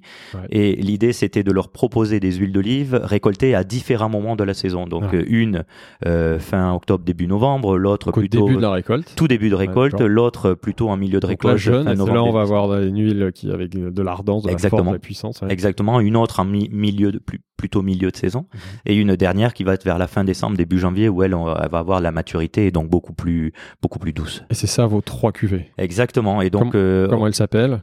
Les cuvées. ah que- 0, 01 pardon 01 02 et 03. Ouais, puis, Et chaque- ça voilà, fait un chaque gros fois, il y a un chef, euh, euh, Voilà, pas Associé. compliqué, hein, tu vois. Ouais, ouais, c'est- et- oui, exactement. En fait, le, derrière les- cette idée de, de, de QV de 01, 02, 03, on a travaillé avec un graphiste qui s'appelle Georges Riu, Ouais. euh, qui est un très bon pote de Christophe Haribert, qui a, qui a Gren- Grenoble, Georges, euh, et qui nous a directement sorti cette, cette gamme-là telle qu'on l'a aujourd'hui avec cette QV 01, 02, 03. tamponné, et- validé par le chef. Va- Par le exactement, avec l'indication, l'indication du chef qui pour nous était notre. Il y a le nom du chef, il y a une phrase, il y a quelque chose. Qu'est-ce qu'il Ouais, ouais, euh, marqué il y a- Euh, y a- validé, Sélection du Ah, chef, euh, sélection Juan du Arbelez, chef, ouais. ouais. première récolte, deuxième récolte, troisième Voilà, et récolte. puis et la bio est arrivée avec euh, Juan par la par la suite. Ouais. Et euh, et donc du coup derrière on La a bio, c'est la quatrième. c'est la quatrième qui elle va se rapprocher d'un fruité vert donc euh, très début de saison Ouais. et plutôt de la 01 et donc du coup avec notre gamme on, on, on- ressollicite euh, le- le- l'acheteur de Galerie Lafayette où on arrive euh, avec nos, nos, nos quatre huiles donc les 1 2 3 et la bio euh, qu'on sort de notre sac qu'on pose sur la table et instantanément il nous dit ok euh, vous allez voir personne d'autre on prend l'exclu avec vous Et, et donc voilà, et c'est de là que rentre euh, le démarrage euh, de, de, de, de la gamme épicerie fine euh, Calios sur les huiles d'olive avec Galerie Lafayette. Et, et ces quatre chefs que vous avez embarqués avec vous, enfin, est-ce que c'était facile? Comment vous avez, les, enfin, comment vous les avez choisis? Parce qu'à l'époque, vous travailliez déjà avec pas mal de chefs. Euh, finalement Est-ce C'était des clients déjà. Oui, voilà. C'était plus simple. On était autour d'une table et et, et c'est venu comme ça en fait du discussion où on avait envie nous de, de travailler un peu comme un vigneron. Il va bosser sa vigne et faire des cuvées différentes. On voulait montrer qu'avec le même arbre, on pouvait faire des huiles totalement différentes. Ouais. Et, et ça a parlé au chef et chacun avait son avait envie en fait de sélectionner euh, sa typicité à lui. Et ça s'est fait naturellement et c'est une histoire de copains à la base, comme on a beaucoup fait euh, dans notre vie. Hein. C'est c'est parti comme ça. De, De D'une- toute façon, on n'avait pas de quoi les rémunérer, donc c'était vraiment une, une, euh, une aventure de copains. hein. On leur a proposé ça. euh, C'était une Ils ont collab été- qui n'était pas rémunérée. Non, euh, Non, non, non, pas du tout. On leur a pas dit, euh, voilà, on a ça et on vous ça. rémunère ça. Non, non, non, pas du tout. Ah, on a dit, on va essayer d'avancer et de faire grandir le projet ensemble. Et puis, bah, quelque part, nous, on va, on va mettre toute notre énergie dans la promotion de nos, de nos huiles, qui permettra aussi de vous faire connaître un petit peu. Et puis, bah, plus on avancera dans le temps, c'est du gagnant-gagnant entre guillemets. Eux nous permettaient de nous donner la caution. Alors après, c'est vrai qu'aujourd'hui, on est super potes avec nos chefs, hein, donc Mhm. euh, c'est, ça a été vraiment une aventure de copains euh, dès, dès le départ. Et, et- et justement, tu parlais euh, de euh, un graphiste. Euh, si on peut rebondir alors du coup sur l'identité justement de la marque, Rebondissant. le packaging euh, qui est très particulier. euh, Parce que je pense que tout le monde connaît peut-être pas vos bouteilles. Si vous pouvez les décrire en attendant que les gens aillent voir sur internet. euh. C'est vrai que c'est c'est hyper important. Notre grand-mère, elle nous disait, mais euh, pourquoi vous faites pas une bouteille en plastique comme on fait ici euh, Vous embêtez pas, c'est moins cher. euh, les gens, ils s'en foutent, c'est le produit. Elle dit, écoute, euh, Yaya, la Yaya, mamie. on- Donc Yaya, c'est Mam- Yaya, c'est mamie. en- Voilà. Exactement. Et on lui On en dit, parlera euh, après, ça vous a inspiré d'autres choses. Ouais, euh, on lui dit, écoute, euh, mamie, euh, euh, tu sais qu'il y a beaucoup d'huile d'olive en France et, et- et la première chose euh, euh, pour lequel le client va acheter, c'est- avec l'œil en fait. Mhm. Et quand tu es dans un rayon avec 50 huiles d'olive, ben mine de rien, t'achètes d'abord, euh, c'est l'œil qui va aller regarder. Et ensuite, bien évidemment qu'il faut la qualité, parce qu'il n'y a pas la qualité, tu rachètes pas. C'est la base, hein, mais, mais la première chose, c'est l'œil. Et en, en discutant avec Georges, euh, il a eu un, un discours qui était très vrai, c'est qu'il a dit, euh, pour que pour que ça fonctionne, euh, il faut que le, le- la personne qui, qui va acheter reconnaisse la marque sans même qu'on pose un logo. Hmm. Et juste à la typo et à ce qu'on va exprimer sur une bouteille, il faut que on reconnaisse la marque. Donc on est allé chercher du coup des typos très spécifiques euh, qui, qui ont fait l'essence même de la marque. Où on reconnaît aujourd'hui le 01, tu vois, Ouais. c'est un un numéro euh, avec des, des petits espacements bien Ouais. spécifiques et, et tu reconnais la, la typo. Le blanc de la bouteille, c'est bon. et Déjà, en effet, c'est pour ressortir du, du, Le- du rayon blanc, et ça marche. Est-ce qu'il y a un intérêt aussi pour protéger le produit ou? Ouais, en fait, c'était vraiment dans un deuxième temps le blanc. Au départ, on avait une bouteille transparente parce qu'on voulait montrer le produit. Ouais, la couleur Et exactement, euh, sauf que euh, bah, l'huile d'olive, elle, elle aime pas la lumière. Ouais, c'est ce que Elle aime pas le soleil, ça l'oxyde. Et, et mais le client voulait absolument voir l'huile. On a démarré bouteille transparente qu'on recommandait de laisser dans le placard. Et un jour, on a dit allez terminer tout ça, on arrête, on va protéger l'huile. C'est un super produit, on Ouais. fait un gros boulot. Euh, c'est pas acceptable en fait de la laisser s'altérer dans une bouteille transparente. Ouais. Et, euh, et là, donc gros virage, et, et on a eu cette idée de, de, de peindre la bouteille en blanc pour retrouver un peu les amphores grecs d'antan. Et, et c'était un super pari, risqué, hein, parce que tout le monde voulait cette bouteille transparente. Et aujourd'hui, tout le monde reconnaît euh, nos huiles à la bouteille blanche. Et parce que c'est un code qu'on voit pas beaucoup dans le rayon, donc déjà Totalement ça permet de ressortir. C'était jamais vu dans l'huile d'olive, euh, une bouteille blanche comme ça avec une typo forte. Et, et, et c'est vrai que tu arrives de loin et tu, Tu la reconnais, tu votre reconnais. bouteille, alors, il y a la forme, il y a la couleur blanche, et puis le blanc bah, a des intérêts en effet pour protéger le produit. En effet, il évoque la graisse. Donc on, Mm. on- Les maisons, les maisons grecques. les maisons grecques, Voilà. les murs, euh, la lumière, et en tout cas bravo parce que c'est vrai que ça, ça, vous avez déjà installé, enfin déjà la marque elle commence à avoir un peu d'histoire, mais vous avez installé une marque euh, forte avec un territoire, donc c'est c'est efficace. Euh, on peut parler du positionnement prix. Ces cuvées, elles sont vendues à quel prix euh, On est, à, ouais. on est autour de 20 euros la bouteille en 2000 Ouais. Ce qui, est, ce qui est plutôt raisonnable 40 pour une litres, grande ouais. cuvée d'huile Ouais. d'olive. voilà. Après, si tu achètes en format Habib ou autre, tu retombes à moitié prix quasiment. C'est un, un point important sur justement le positionnement. Aujourd'hui, donc on, on est à peu près à 40, 45, un peu plus. hein, J'ai vu même 47 euros le litre. Euh, Aujourd'hui, une huile d'olive de grande consommation. Euh, euh, je sais pas que je compare, mais c'est juste pour positionner, c'est quoi 8-10 euros une Puget bon, Ouais, ouais, alors en, que- en- en 2023, non, c'est le Non, double. parce que là, ça a euh, explosé. ouais, ouais, cette année, euh, notamment sur l'huile d'olive, ça a bien explosé les, les, les prix. Mais ouais, ouais, euh, en, de façon, enfin, si on se met en 2021-22, euh, 10-12 euros le litre, ouais. Ouais, donc vous, vous êtes quoi? Vous êtes deux fois plus cher, c'est votre positionnement. Ouais. Et, et- et pour le justifier, c'est quoi? C'est la marque? Comment vous arrivez à, à Bah, expliquer aux consommateurs euh, Le produit, en train- ouais, le voilà. produit avant tout. Ouais. Le produit, parce que c'est vrai que dans l'huile d'olive, il y a une, une difficulté, mais à la fois une simplicité euh, qui est que on, on change difficilement d'huile d'olive. C'est difficile de faire. Quelqu'un qui a son huile d'olive et qui son trouve habitude, bonne, ouais. il a son habitude, il va la garder. C'est très pas- difficile de faire. C'est pas comme dans le vin, il n'y a pas cette curiosité d'aller tester d'autres terroirs d'autres goûts. Exactement. Et quelqu'un qui a son huile d'olive, qui l'aime bien, qui dans laquelle il retrouve ses, ses goûts, ses, ce- tout ce qu'il aime, c'est difficile de le faire changer.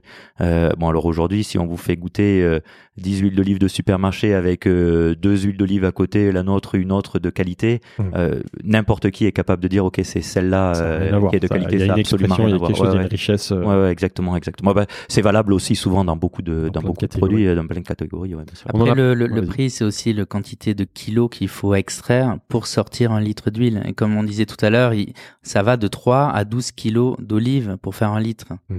Donc, euh, les huiles plus industrielles, on est plutôt vers les 3-4. Ouais. Là où nous, on est plutôt entre 6 et 12. Ouais. Donc déjà, ton gap de prix, il est là. Euh, Plus de matières premières, plus de la sélection la de sélection travail. et, euh, voilà. et- et le volume que tu Ouais, acceptes d'extraire, Ouais. relativement faible, Ouais. pour euh, déterminer une qualité. Exactement. Moins d'économie d'échelle par définition. Et après, faut pas oublier, enfin, l'huile d'olive, elle est là en tant que liant, elle est là pour apporter du goût, mais c'est c'est rarement l'huile d'olive qui va faire le, le prix d'un plat. Tu vois, tu vas acheter une magnifique burrata ou qui va te coûter 6 ou 7 euros. C'est pas les 10 centimes euh, de trois gouttes d'huile qui vont ça, changer il ton plat, tu vois. éduquer le consommateur à se dire bon euh, peut-être que alors pour la cuisson on peut avoir un certain type d'huile d'olive et par contre pour aller rehausser un plat on met quelques quelques gouttes un filet euh, plutôt Ouais. euh, d'une très bonne huile d'olive et qui justement va être assez forte en goût et euh, à ce moment-là on n'a pas besoin de- d'inonder son plat quoi. Une bonne huile d'olive, ça fait tout un plat. Ouais, sûr. Donc c'est dommage de gâcher un plat avec une mauvaise huile, mais c'est vrai qu'on va pas la cuire. Ce serait dommage de cuire une bonne huile d'olive. On en a parlé tout à l'heure, on a un peu parlé du, du- du marché. Est-ce que vous, quand même, aujourd'hui, on- vous, vous avez un, un ou des concurrents? C'est vraiment des gens qui jouent dans la même catégorie avec Côté premium, ouais. euh, ouais, premium, avec une vraie histoire. euh, Bon, il y en a, il y en a, il y en a plusieurs. On a cité quelques-uns tout à l'heure. ouais, on n'est pas le CSA, mais euh, bon, ouais. bref, non, qui on peut- qui on peut- Non, il y non, a, mais il y a Casanova, a- Cédric, qui fait Cédric un super qui- boulot ouais. sur Ouais. l'Italie. Pas sur Ouais. notre région. mais- Ouais, Ouais, ouais, non, mais, bien. euh, super, super boulot et surtout qui nous, qui, qui nous, enfin, je me souviens, euh, avant de lancer la marque, euh, on avait été déjeuner euh, chez lui, euh, euh, dîner pardon, euh, chez lui à sa table euh, dans son, Mhm. dans, dans son, euh, dans sa petite boutique Ouais. et euh, évidemment on lui avait dit qu'on lançait notre notre gamme de, enfin, qu'on était grec, comme producteur d'huile d'olive et tout, et il nous avait donné plein de conseils. Il avait été Ouais. hyper sympa avec nous, euh, plein de conseils. Il bosse, il bossait, il bosse toujours d'ailleurs beaucoup avec Ducasse. Euh, il fait des huiles d'olive magnifiques parcellaires, enfin bah, plein de belles choses. Euh, donc s'il y en a un, ouais, Un concurrent, citer, pas euh, quelqu'un qui travaille un peu dans la même philosophie, Ouais, qui propose exactement. le même type de produit avec certainement un positionnement prix équivalent, ce serait lui. Ouais, exactement. Il y en a d'autres ou non ou... Ouais, il y en a, il y en a pas mal partout. En, en Espagne, on connaît toujours un moins. petit euh, malaise quand tu demandes à tes invités de parler de leurs concurrents, mais j'aime bien. Non, non, non. Non, Bah, non, il y en a mais- plein, euh, il y en a plusieurs. C'est plein de petits. hein. Ouais, mais c'est ce qu'on disait, c'est c'est plein de petits. euh. Euh, vu qu'on parlait du prix, il y a moi un sujet qui m'intéresse. Bon, vous avez- nos auditeurs ont compris que je me passionnais pour le sujet huile d'olive. Euh, Il y a un truc que je trouve vraiment très intéressant pour consommer de la bonne huile d'olive à un prix plus raisonnable, c'est les grands formats. Parce que j'ai- trouvé plusieurs trucs. Mais aujourd'hui, vous avez des grands formats, de- donc c'est des poches, du coup en plus sont Ouais, écologiques, de, de, de, de- comment vous appelez ça? Des bibs, Des bibs, c'est quoi? 2 litres 5 de litres 5. Ouais. Et 2 litres 5, on est à combien au- en prix là? À 2 litres 5 au litre, on doit être à 14 euros, 15 euros le litre. Ouais, donc là, c'est ça qui est assez Ouais. magique. Ouais. Euh, Bah, c'est que ça nous permet d'avoir une très bonne huile d'olive à un prix raisonnable. C'est exactement ça. En fait, l'idée aussi, c'est dans la démarche aussi de, de, de réduire les, les, Ouais. les, enfin, le- la- la- L'impact, euh, environnemental hein, qui est hyper important. Euh, on, alors, c'est difficile d'aller vendre un, un, un potentiel client un, un bip de 2 litres 5 sans qu'il connaisse l'huile. Donc, on Ouais. est obligé d'en passer le- par les le bouteilles réachat, il faut, ouais, ouais. pour le réachat et puis même, enfin, Il faut sa bouteille à la base que tu viens faire Voilà, remplir. ex- exactement. Et donc le bib, il, il permet de remplir la bouteille, mais euh, dans l'huile d'olive, bah, c'est vrai que dans notre bouteille, quand on a ce prix-là au litre, bah, on a une bouteille qui coûte assez cher, on a la sérigraphie, on a tout le travail euh, de, de- de- du graphiste, enfin on a toutes, toutes ces Ouais. choses-là à l'intérieur. Et c'est vrai que dans le bib, ça nous permet aussi d'économiser le prix de la bouteille Bien qui aujourd'hui est, est assez Avec important. Et d'autant plus aujourd'hui Ouais. où, où, le euh, coût du transport au litre, enfin, il y a tout. Ouais, ça que vous arrivez à le sortir beaucoup moins cher. tout est, tout est mis en bouteille là-bas en plus, Ouais. donc euh, bah, plus, euh, plus, enfin on met moins de bouteilles sur une palette, euh, on met, ça nous coûte plus cher, c'est plus lourd, donc euh, que voilà. c'est passé un peu l'année. Ça marche euh, Et le, le bib est hyper bib. innovateur Ah bah, ça, aussi, ouais. puisqu'on a démarré avec le 5 litres, c'est le format un peu métallique Ouais. que, que Le bidon. Le bidon. Ouais, le Le bidon. bidon, bidon, 5 ouais. litres. En Italie, en Espagne, c'est ça, les familles, parce qu'on a dit, ils consomment 30 litres par, euh, par an, eux, ils consomment plutôt le gros bidon, le gros Ouais. format, et c'est pour ça aussi qu'ils se ruinent moins. Eh ben, on a, on a testé un truc qui est hyper novateur et Ouais. que j'ai pas vraiment, j'ai pas vu ailleurs, en fait, aujourd'hui, et qu'on fait beaucoup dans le vin, euh, et on a testé ce bib. Et, et c'est un truc que j'aimerais insister parce que, parce qu'on en parle peu. La meilleure façon de garder l'huile d'olive, c'est de l'abriter, de la lumière et de l'oxygène. Et la force du bib aujourd'hui, et c'est Ah, pour là, ça qu'on a lancé les bibs, c'est que quand le volume réduit, Mm. bah t'as pas d'air qui rentre dans ton bib. Ah, Et, ouais. et donc ton bib, euh, tu vas garder l'huile d'olive fraîche comme au premier jour, ce qui est pas le cas dans une bouteille forcément, ou ce qui est pas le cas dans un bidon de 5 litres. Et quel, quel a été l'accueil justement des clients, des consommateurs par rapport à ce bib? Parce que c'est à la fois le format novateur, le prix est moins cher, donc on peut se dire que On a énormément de clients qui sont passés sur les bibs. Ouais. Pour finir, après, il faut, j'ai envie qu'on parle business en- encore un peu plus. Pour finir sur la gamme, euh, est-ce que vous pouvez nous parler du reste de la gamme et notamment ces huiles infusées? Depuis combien de temps elles existent et Ouais, euh, alors, quelles on- sont-elles? On a démarré euh, donc producteur d'huile d'olive et d'olive de Kalamata, et de là il y a eu une envie d'aller d'aller aussi sourcer sourcer des produits du terroir grec, parce que les chefs nous demandaient euh, bah, ramène-moi des capres de Grèce, ramène-moi de l'origan sauvage, et petit à petit on allait rencontrer plein de, de producteurs comme ça aux quatre coins de la Grèce, et c'est le deuxième volet aujourd'hui de notre métier. On est sourceur, dénicheur de de producteurs d'exception. Donc il y a, deux façons de faire. C'est assez rare en Grèce d'aller trouver le producteur qui fait déjà un produit parfait à notre goût. Donc on, soit il a l'outil, soit il a l'envie. Et, nous, en fait, dans notre démarche, c'est qu'on accompagne nos producteurs à créer des recettes à façon juste pour nous, avec le niveau d'exigence de qualité qu'on le souhaite. Donc aujourd'hui, on va sourcer en Grèce de la feta affinée en barrique, de Ouais. l'origan sauvage en branche, du miel de montagne euh, sauvage, miel de thym qui est extrêmement rare, de l'anguille fumée au bois d'olivier, au bois de hêtre. Ouais. Et on va chercher comme ça des petites pépites euh, qu'on a dénichées nous-mêmes et qu'on vend en direct aux chefs, aux épiceries fines. Sur la partie épicerie. Et à un moment, vous avez dit, tiens, on va les utiliser dans euh, l'huile d'olive pour faire Ouais. donc, ces infusions. Alors l'hu- l'huile d'olive infusée, moi, moi c'est un truc que j'ai jamais voulu faire parce que les, les huiles d'olive euh, aromatisées, on va dire, c'était c'était fait aux arômes en fait. Ouais, voilà. Et c'était un truc chimique et qui au nez, ok, c'est sympa, ça sent le basilic, mais euh, ça a pas le goût et, et surtout ça dure pas dans le temps. Mm. Donc on s'est toujours interdit de faire ce truc-là. Et un jour, on a rencontré un producteur dans le nord de la Grèce euh, qui nous a dit, moi, je fais ça, mais je fais ça de, de façon totalement naturelle, sans arôme.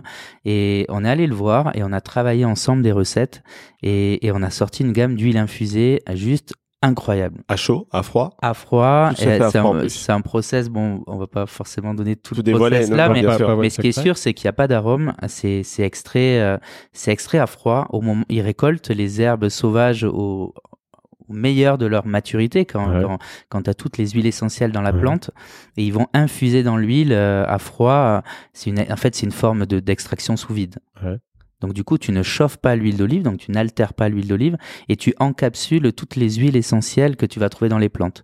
Et on a créé comme ça une collection avec une huile d'olive infusée au basilic, Ouais. une huile d'olive pimentée, une huile d'olive à l'ail, une huile d'olive fumée aussi, qu'on ça marche fume dans Ouais. nos fumoirs traditionnels, là, où on fait euh, les anguilles. Comment tu fumes une huile d'olive Euh, bah c'est c'est dans les c'est dans les fumoirs traditionnels où on va il laisse l'huile pendant plusieurs jours comme ça L'huile, elle est dans quoi? Elle est dans un. dans les tanks, tu sais dans les D'accord, mais en fait, il y a quand même le, le- Il y a une ouverture. la fumée ouais, qui, c'est qui ça, rentre en contact en incorpore, surface. euh, ouais, euh, exactement, exactement. qui Pas vient trop infuser, longtemps pour ouais. pas les altérer, mais suffisamment pour Ça, prendre le goût du fumé. Ça, j'ai pas goûté, je suis curieux, il faudrait que je goûte. Et, et c'est vrai que votre force, c'est d'avoir fait de l'huile d'olive infusée et non aromatisée, comme tu l'as dit. Ça, je trouve ça génial. Et justement, quand vous avez fait, en fait, quand vous êtes, parce que votre produit initial, c'est l'huile d'olive, l'olive, quels ont été ensuite les produits, les références nouvelles que vous allé chercher euh, directement après l'huile d'olive et, et les olives? Alors déjà, on a démarré avec la, la pâte d'olive de Kalamata, qui est Ouais. aujourd'hui un de nos best-sellers. hein. C'est comme une tapenade, mais sans les anchois, sans les capres. Ouais. C'est la pure pâte d'olive euh, écrasée comme ça et passée au tamis. Comme Ouais. ça, on enlève la peau, le noyau, on garde que la pulpe de l'olive Kalamata. Ouais. Et ça, c'est c'est explosif, c'est hyper puissant. T'as vraiment tout le goût, la force de l'olive Kalamata.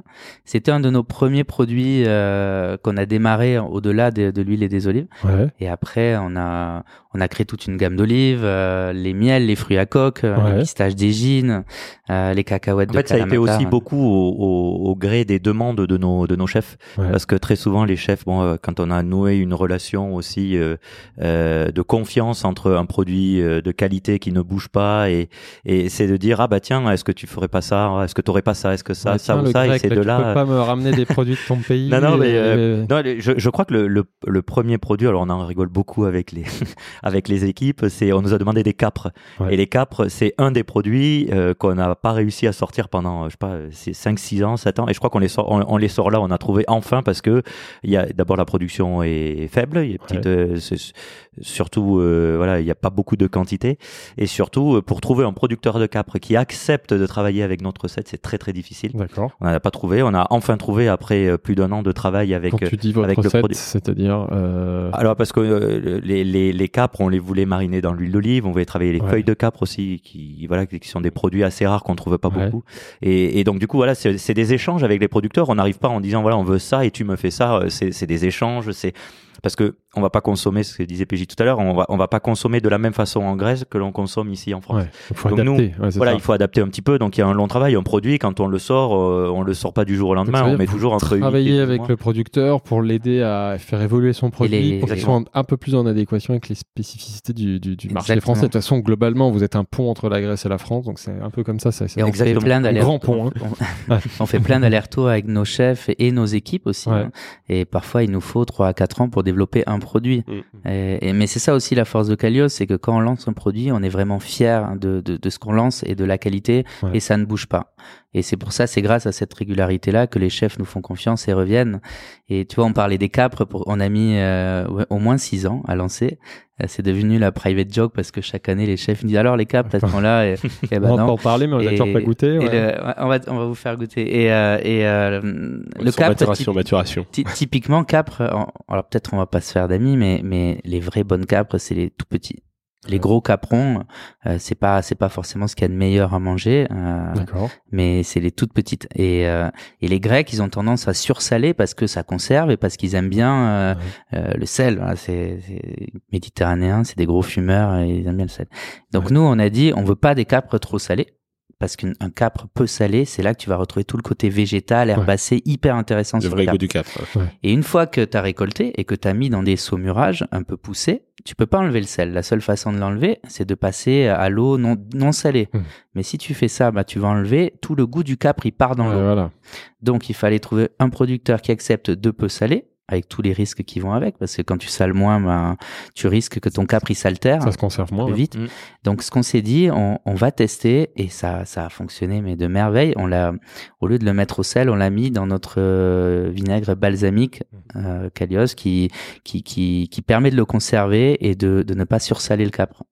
Et c'est juste magique et on a lancé ça là, il y a peu de temps et, et les chefs euh, se l'arrachent. C'est des petites quantités mais, mais c'est un produit juste euh, vraiment dingue. Quoi. La la logistique, vous avez un entrepôt en Grèce, comment ça se passe? Euh, Vous sourcez tous les produits et qui sont massifiés à un endroit en Grèce et ça repart? Enfin, vous- vous Ouais, le- la- comment ça se passe? En fait, En toute deux la, mots, hein, ouais. ouais. toute la part, on a notre oncle déjà qui est sur place à, à côté de chez nous, à côté D'accord. de Kalamata, euh, qui a une grande usine euh, à l'intérieur de laquelle il nous fait toute la mise en bouteille, bocaux pour les olives, l'huile d'olive, même le miel, les, les marmelades, toutes ces choses-là. Il y a une Et en- transformation là-bas. Enfin, Ouais. mise en bouteille qui se fait sur un site. euh, Exactement, tout est fait là-bas euh, à Médigalas, c'est le village juste à côté de chez nous.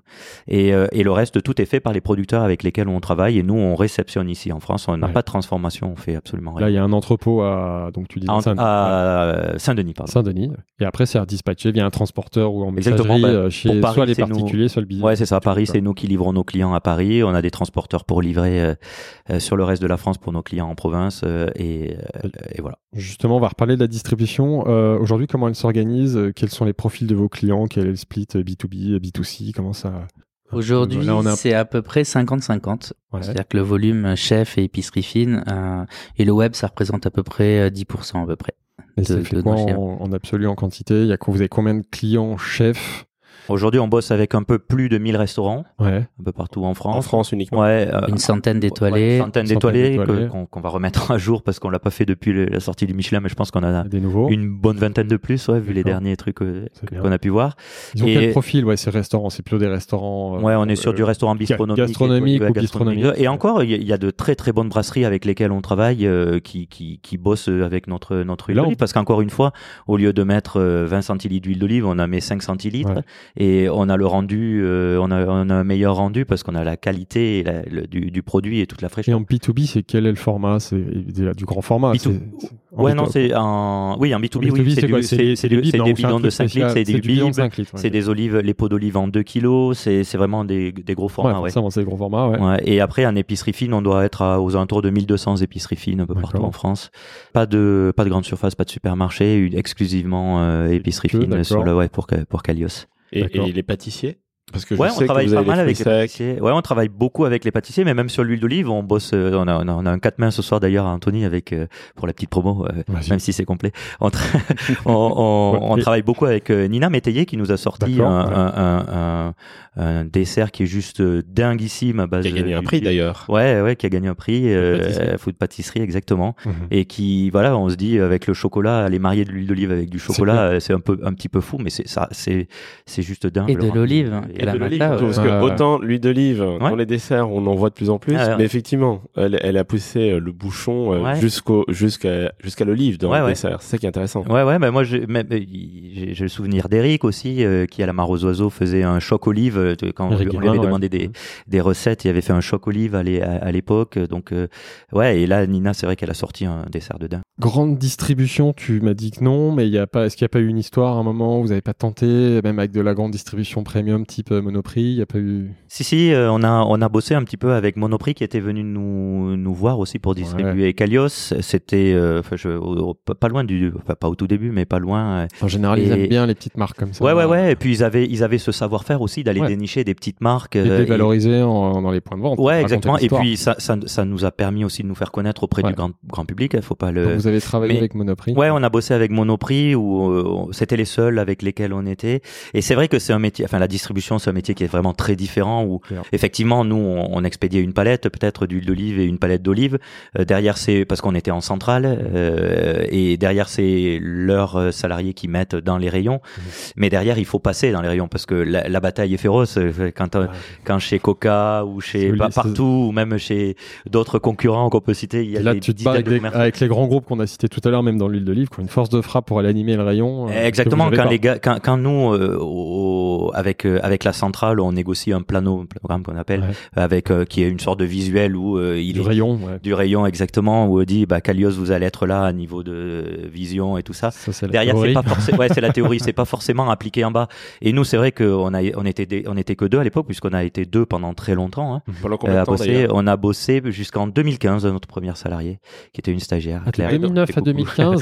2009 à 2015, vous êtes que Tout deux. seul ouais ouais ouais à tout livrer tout nous-mêmes avec notre scooter Ouais, ou, vélo. euh, le matin, on, moi j'allais livrer souvent. Le soir, quand on rentrait du, du bureau entrepôt à l'époque, bah, on avait Ah, tous les deux même, notre scooter et on prenait une partie de livraison pour nos clients, euh, moi vers chez moi, lui vers chez lui. Et puis, ouais, ouais, jusqu'en la, 2015. et la grande distribution, c'est, enfin, Monoprix, c'est dans cette période. Ouais, ouais, ouais, c'est, euh, ouais, c'est, ça doit être par là avant. un donc là, vous ouais. n'êtes pas staffé pour suivre la. non, bah non, impossible. Et c'est vrai que les, les volumes peuvent paraître importants sur la première commande. Et c'est vrai que tu te dis, waouh, il y a une palette qui part.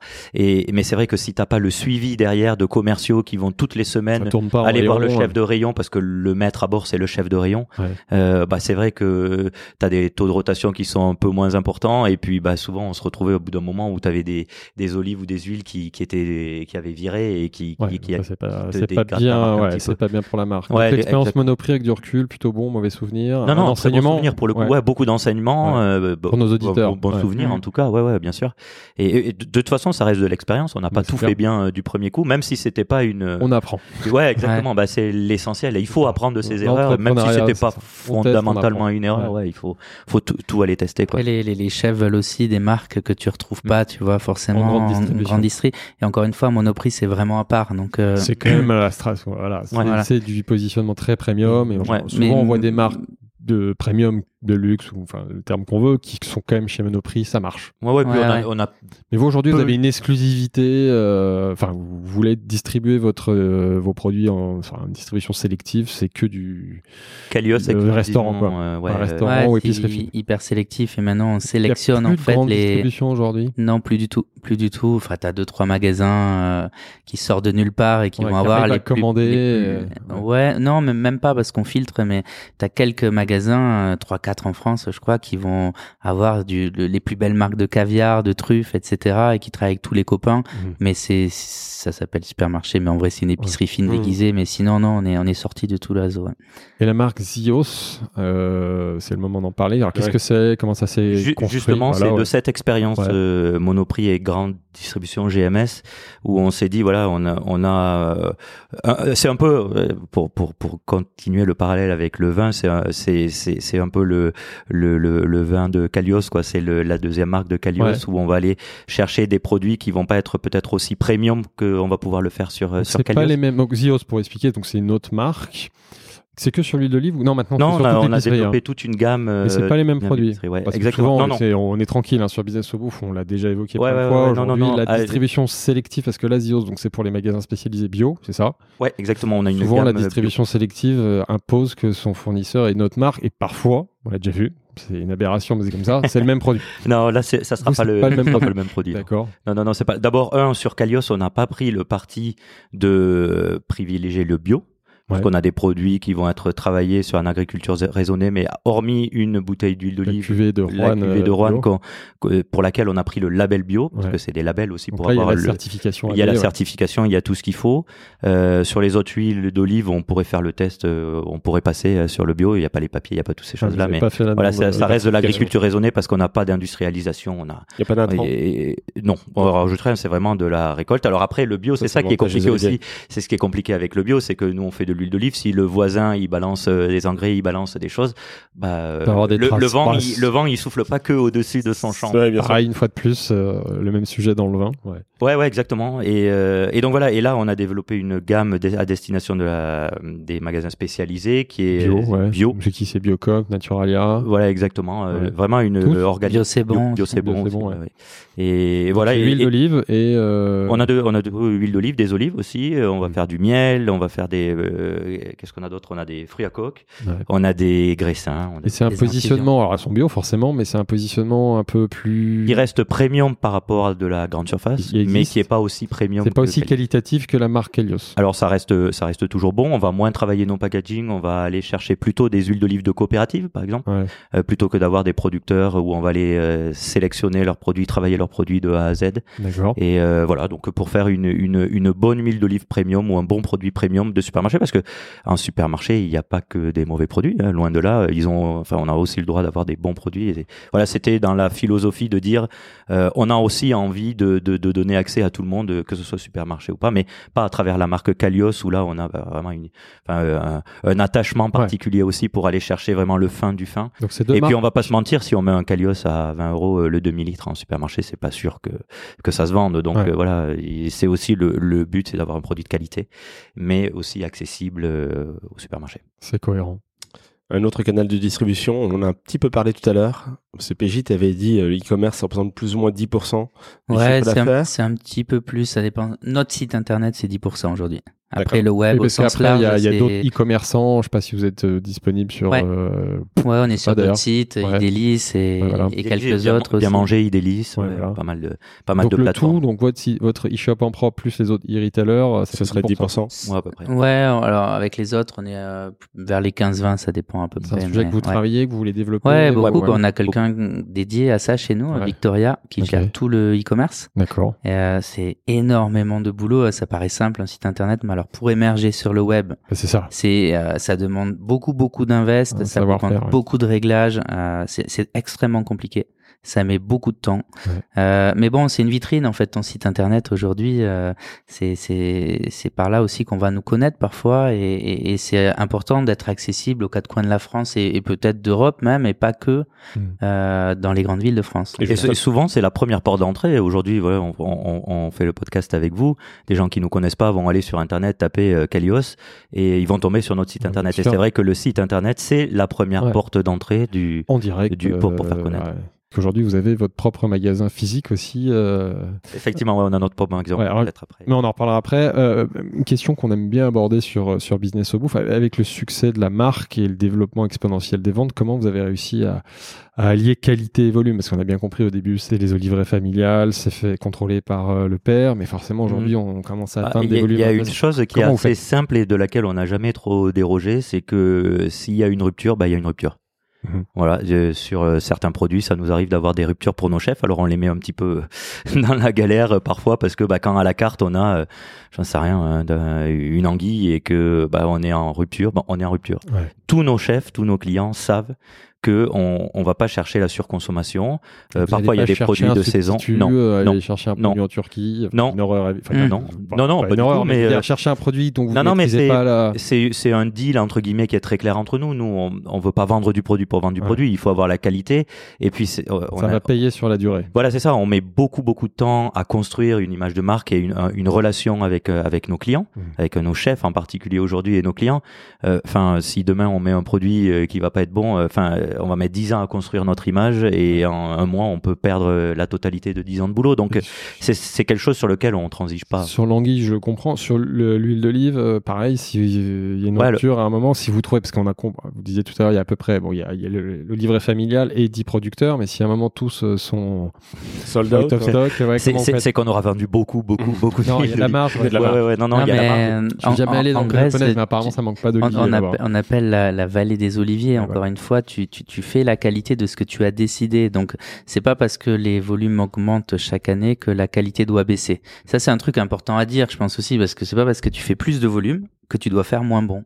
C'est juste des process à mettre en place, un cahier des charges et, une envie en fait de, de continuer chaque année à faire meilleur. Et ça, c'est c'est vraiment le parti pris qu'on qu'on qu'on a décidé avec Greg, hein, c'est que on est intransigeant sur la qualité. Et chaque année, on fait un peu plus en quantité, mais un peu mieux. Ouais. Et, et, et tant que tant qu'on tient ce cap, bah, tout va bien. Et le jour où on n'y arrive plus, bah, on arrêtera en fait, parce que c'est c'est pas du tout notre philosophie que de réduire la qualité. Donc, une petite question justement pour ces nouveaux produits que vous intégrez au fur et à mesure. Enfin, vous avez votre expertise à vous pour euh, les, enfin pour les dénicher, les découvrir et les euh, savoir ce qu'ils valent. Est-ce que vous avez également des bêta testeurs, des crash tests euh, dans les chefs avec lesquels vous bossez ou Ah, vous dites, toujours. Ah, Toujours, toujours. Des Tous les produits qu'on développe et qu'on lance sont. euh, Alors, on a un cobaye euh, préféré euh, qui s'appelle Juan, évidemment. j'imagine Euh, avec puisqu'on le l'a dans le lot. et ouais ouais Juan, Juan euh, on le on le met bien à contribution euh, on lui fait quelques petites blagues de temps en temps mais euh, ouais ouais ouais évidemment avant de lancer un produit ah lui faire goûter Les qu'il faire peut- goûter quoi, au moment de la récolte faire goûter l'olive euh, sortie de l'arbre c'est la petite blague qui fait que l'olive est très très amère et en fait on pas consomme bon, pas, ouais, une ouais, olive voilà, non non ouais. c'est pas du tout. Euh, on l'a fait à Mathias Marc aussi en général quand quelqu'un enfin là je suis en train de cramer tous nos secrets mais euh, chaque fois Oh, qu'on il y en amène aura d'autres. qui un chef, ouais, quand on amène un chef euh, en Grèce pour la récolte, euh, c'est PJ qui lance le truc en général. Tiens, goûte l'olive directement sortie de là, bah, elle est extraordinaire. Bon, voilà, c'est la petite blague. Mais ouais, ouais, non, euh, avant de sortir un, un- un produit, on le fait toujours goûter à nos chefs. Alors, on a la chance d'être proche de beaucoup de chefs et, c'est vrai que Juan est bêta-testeur euh, en chef Ouais. en général, mais il y a Amandine, il y a Mathias, il y a plein, plein de chefs, Alan, Jam, euh, bref, on est potes avec pas mal de chefs, ce qui fait que on, on- Et même, même avant ça, il y a nos équipes, hein, parce que Ouais. nous, on goûte beaucoup. Et puis, il y a Louise dédiée au développement avec son équipe et Grégoire aussi, qui est un poteau qui bosse avec nous maintenant. Et, et le premier crash test, c'est eux, en fait. Ouais. Et après, nous, euh, on intervient, voilà, pour valider ce que eux ont fait, Mhm. euh, ou ce qu'on a fait ensemble. Et ensuite, on passe au chef. Ouais. Mais c'est vrai que, globalement, on se trompe euh, relativement peu. Euh, les chefs, ils sont là pour valider la dernière couche, mais, mais on a fait un sacré boulot en amont, en interne avant. Alors, puisqu'on parle de chef, on a parlé de Rohan, est-ce que vous pourriez nous raconter cette, euh, évolution vers le métier de la restauration? Quelle a été la rencontre, le déclic? Comment ça s'est passé? Euh, le déclic, euh, le déclic, c'est un match de Coupe du Monde de foot. Quelle année Euh, Quelle année, 2014. ouais. De- 2014. de- 2014. Alors il va se foutre de ma tête encore une fois, mais c'est pas grave. Euh, Et Juan euh, Ouais. Euh, non, ouais. Quoi, il y a non, non, non, non. Juan, Grèce, euh, Colombie euh, Non, je euh. Exactement. T'as tout à fait raison. En gros, un jour, euh, nous on avait, fort. nos- on avait. Ah non, bravo. mais je me doute vu le, vu le sujet. Je, ne savais pas qu'ils avaient joué l'un contre l'autre. Non, non, un, un jour, nous, donc, comme j'ai dit tout à l'heure, on avait nos entrepôts à, à Saint-Denis. Et ce jour-là, il y a un shooting de Karl Lagerfeld pour sa, sa, sa marque streetwear. Ouais. Et euh, je de 17h un, mer- un jeudi, je sors et, et je croise euh, ce jeune chef euh, euh, Que je connaissais. pas, Moi, non. pas du tout, mais que PJ avait démarché et il avait déjà nos produits avant. Et euh, moi, je connaissais pas puisque moi j'étais plutôt le côté financier, entrepôt et logistique, Ouais. donc je sortais un petit peu moins. Et, euh, et, et donc je lui dis qu'est-ce que tu fais? Il me dit bah je, je fais le catering pour toutes les équipes du shooting de Karl Lagerfeld. Ouais. Et toi, ben, je lui dis bah nous, euh, moi j'ai une marque d'huile d'olive que j'ai développée avec mon frère euh, grec et puis on commercialise auprès de chefs et tout. Mhm. Il dit ah comment ça s'appelle? Je lui dis ça s'appelle Kalios. Il me dit ah mais trop drôle, je bosse avec vous. Bien sûr je bosse avec vous. J'ai rencontré ton Ah, frère bah, qui est venu me voir il y a pas très longtemps. Donc, comme quoi, tu sors parfois de, de, de ton entrepôt. Voilà, exactement. d'accord. Bah pour le coup, j'ai passé la porte de l'entrepôt, effectivement. Et, euh, euh, et puis on discute, on sympathise. euh, C'était l'heure de la bière pour pas Et là, pour tu pas dire. que ton frère a fait un super Et je dé- boulot. Ah, exactement, je découvre qu'il bosse. Il- Je il- découvre qu'il bosse. Il découvre que je bosse enfin. Au Et, bout de euh, six ans, c'est pas mal. Ouais, c'est ça c'est- rassure. C'est ça. Et, et du coup, euh, Juan me dit, mais attends, mais trop sympa, euh, tu sais, j'ai un resto euh, éphémère, un resto à la table ronde dans le Marais à l'époque. Mhm.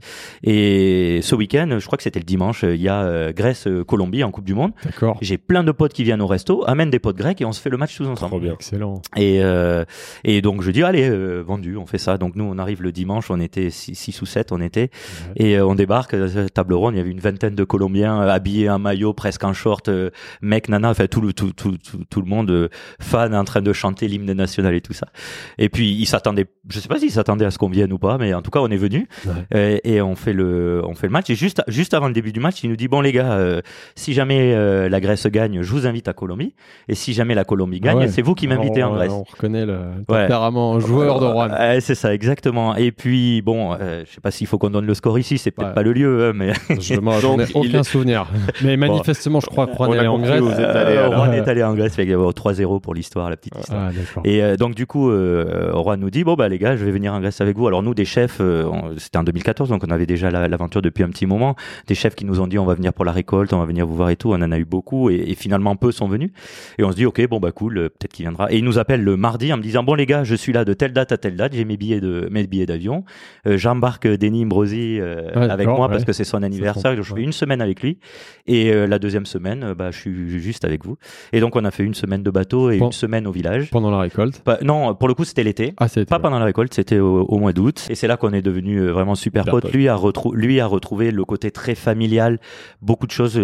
Enfin, il s'est retrouvé en Colombie. En fait, il est arrivé à l'âge de 18 ans en France, un petit peu tout seul pour faire ses gammes. Il s'est construit de zéro aussi. Juan, il voulait faire de la cuisine. Il est venu en France. Il, il, il a, il a beaucoup trimé, beaucoup travaillé justement pour, euh, bah, pour arriver là où il en est aujourd'hui, en faisant les belles maisons, les grandes maisons. euh, euh, et, et il a retrouvé ce côté vraiment hyper familial qui, qu'il avait quitté en quittant la Colombie à l'âge de 18 ans. Lui, à ce moment, il a, il a un resto déjà Ouais, lui, il, Ouais. il a un resto qui s'appelle Plancha. Il- Ouais, en fait, il avait Boulogne, ouais, ça, exactement. Il avait déjà fait Top Chef. D'accord. Donc, À il est un peu connu, il a une belle communauté. Ouais, il était, ouais. il était déjà un petit peu connu. Une- ben alors, Top Chef à l'époque, effectivement, enfin, les, les réseaux sociaux, c'était pas, c'était déjà un petit peu ce qu'on connaît Ouais, aujourd'hui, mais, mais pas, pas autant. ouais. Mais effectivement, ouais, il était déjà un petit peu connu.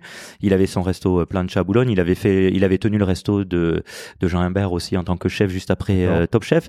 Et, euh, et donc ouais, et donc il a retrouvé tout ça, tout ce qu'il avait quitté un petit peu en Colombie, le temps de venir en France. Mhm. Et donc on est devenus très très potes de ce moment-là où l'année suivante, c'est lui qui nous a invités finalement en, en Colombie où on a passé Noël en famille avec sa dans sa famille. Donc euh, voilà l'histoire d'amitié et tout ça est venu de- d'un match de foot euh, de Et Coupe de, du Monde. et de cette amitié naît un projet de, restaurant. restauration. Ouais, Alors, exactement. comment euh, ça se Deux passe ans après, c'est ça euh, Ouais, 2017 le premier. En fait, euh, euh, nous on a toujours eu en tête de, de, de vouloir promouvoir la Grèce. Hmm. Et c'est vrai qu'à l'époque, on a, enfin, des restaurants grecs à part Mavromatis, bon, Ouais. qui est une institution euh, ici euh, en France et Le notamment à Paris. euh, Exactement, le seul étoilé étoilé grec. Non, ah ouais, Philippos. aussi. Ouais, ouais. Maintenant, il y a Philippos. Oups, au- oh.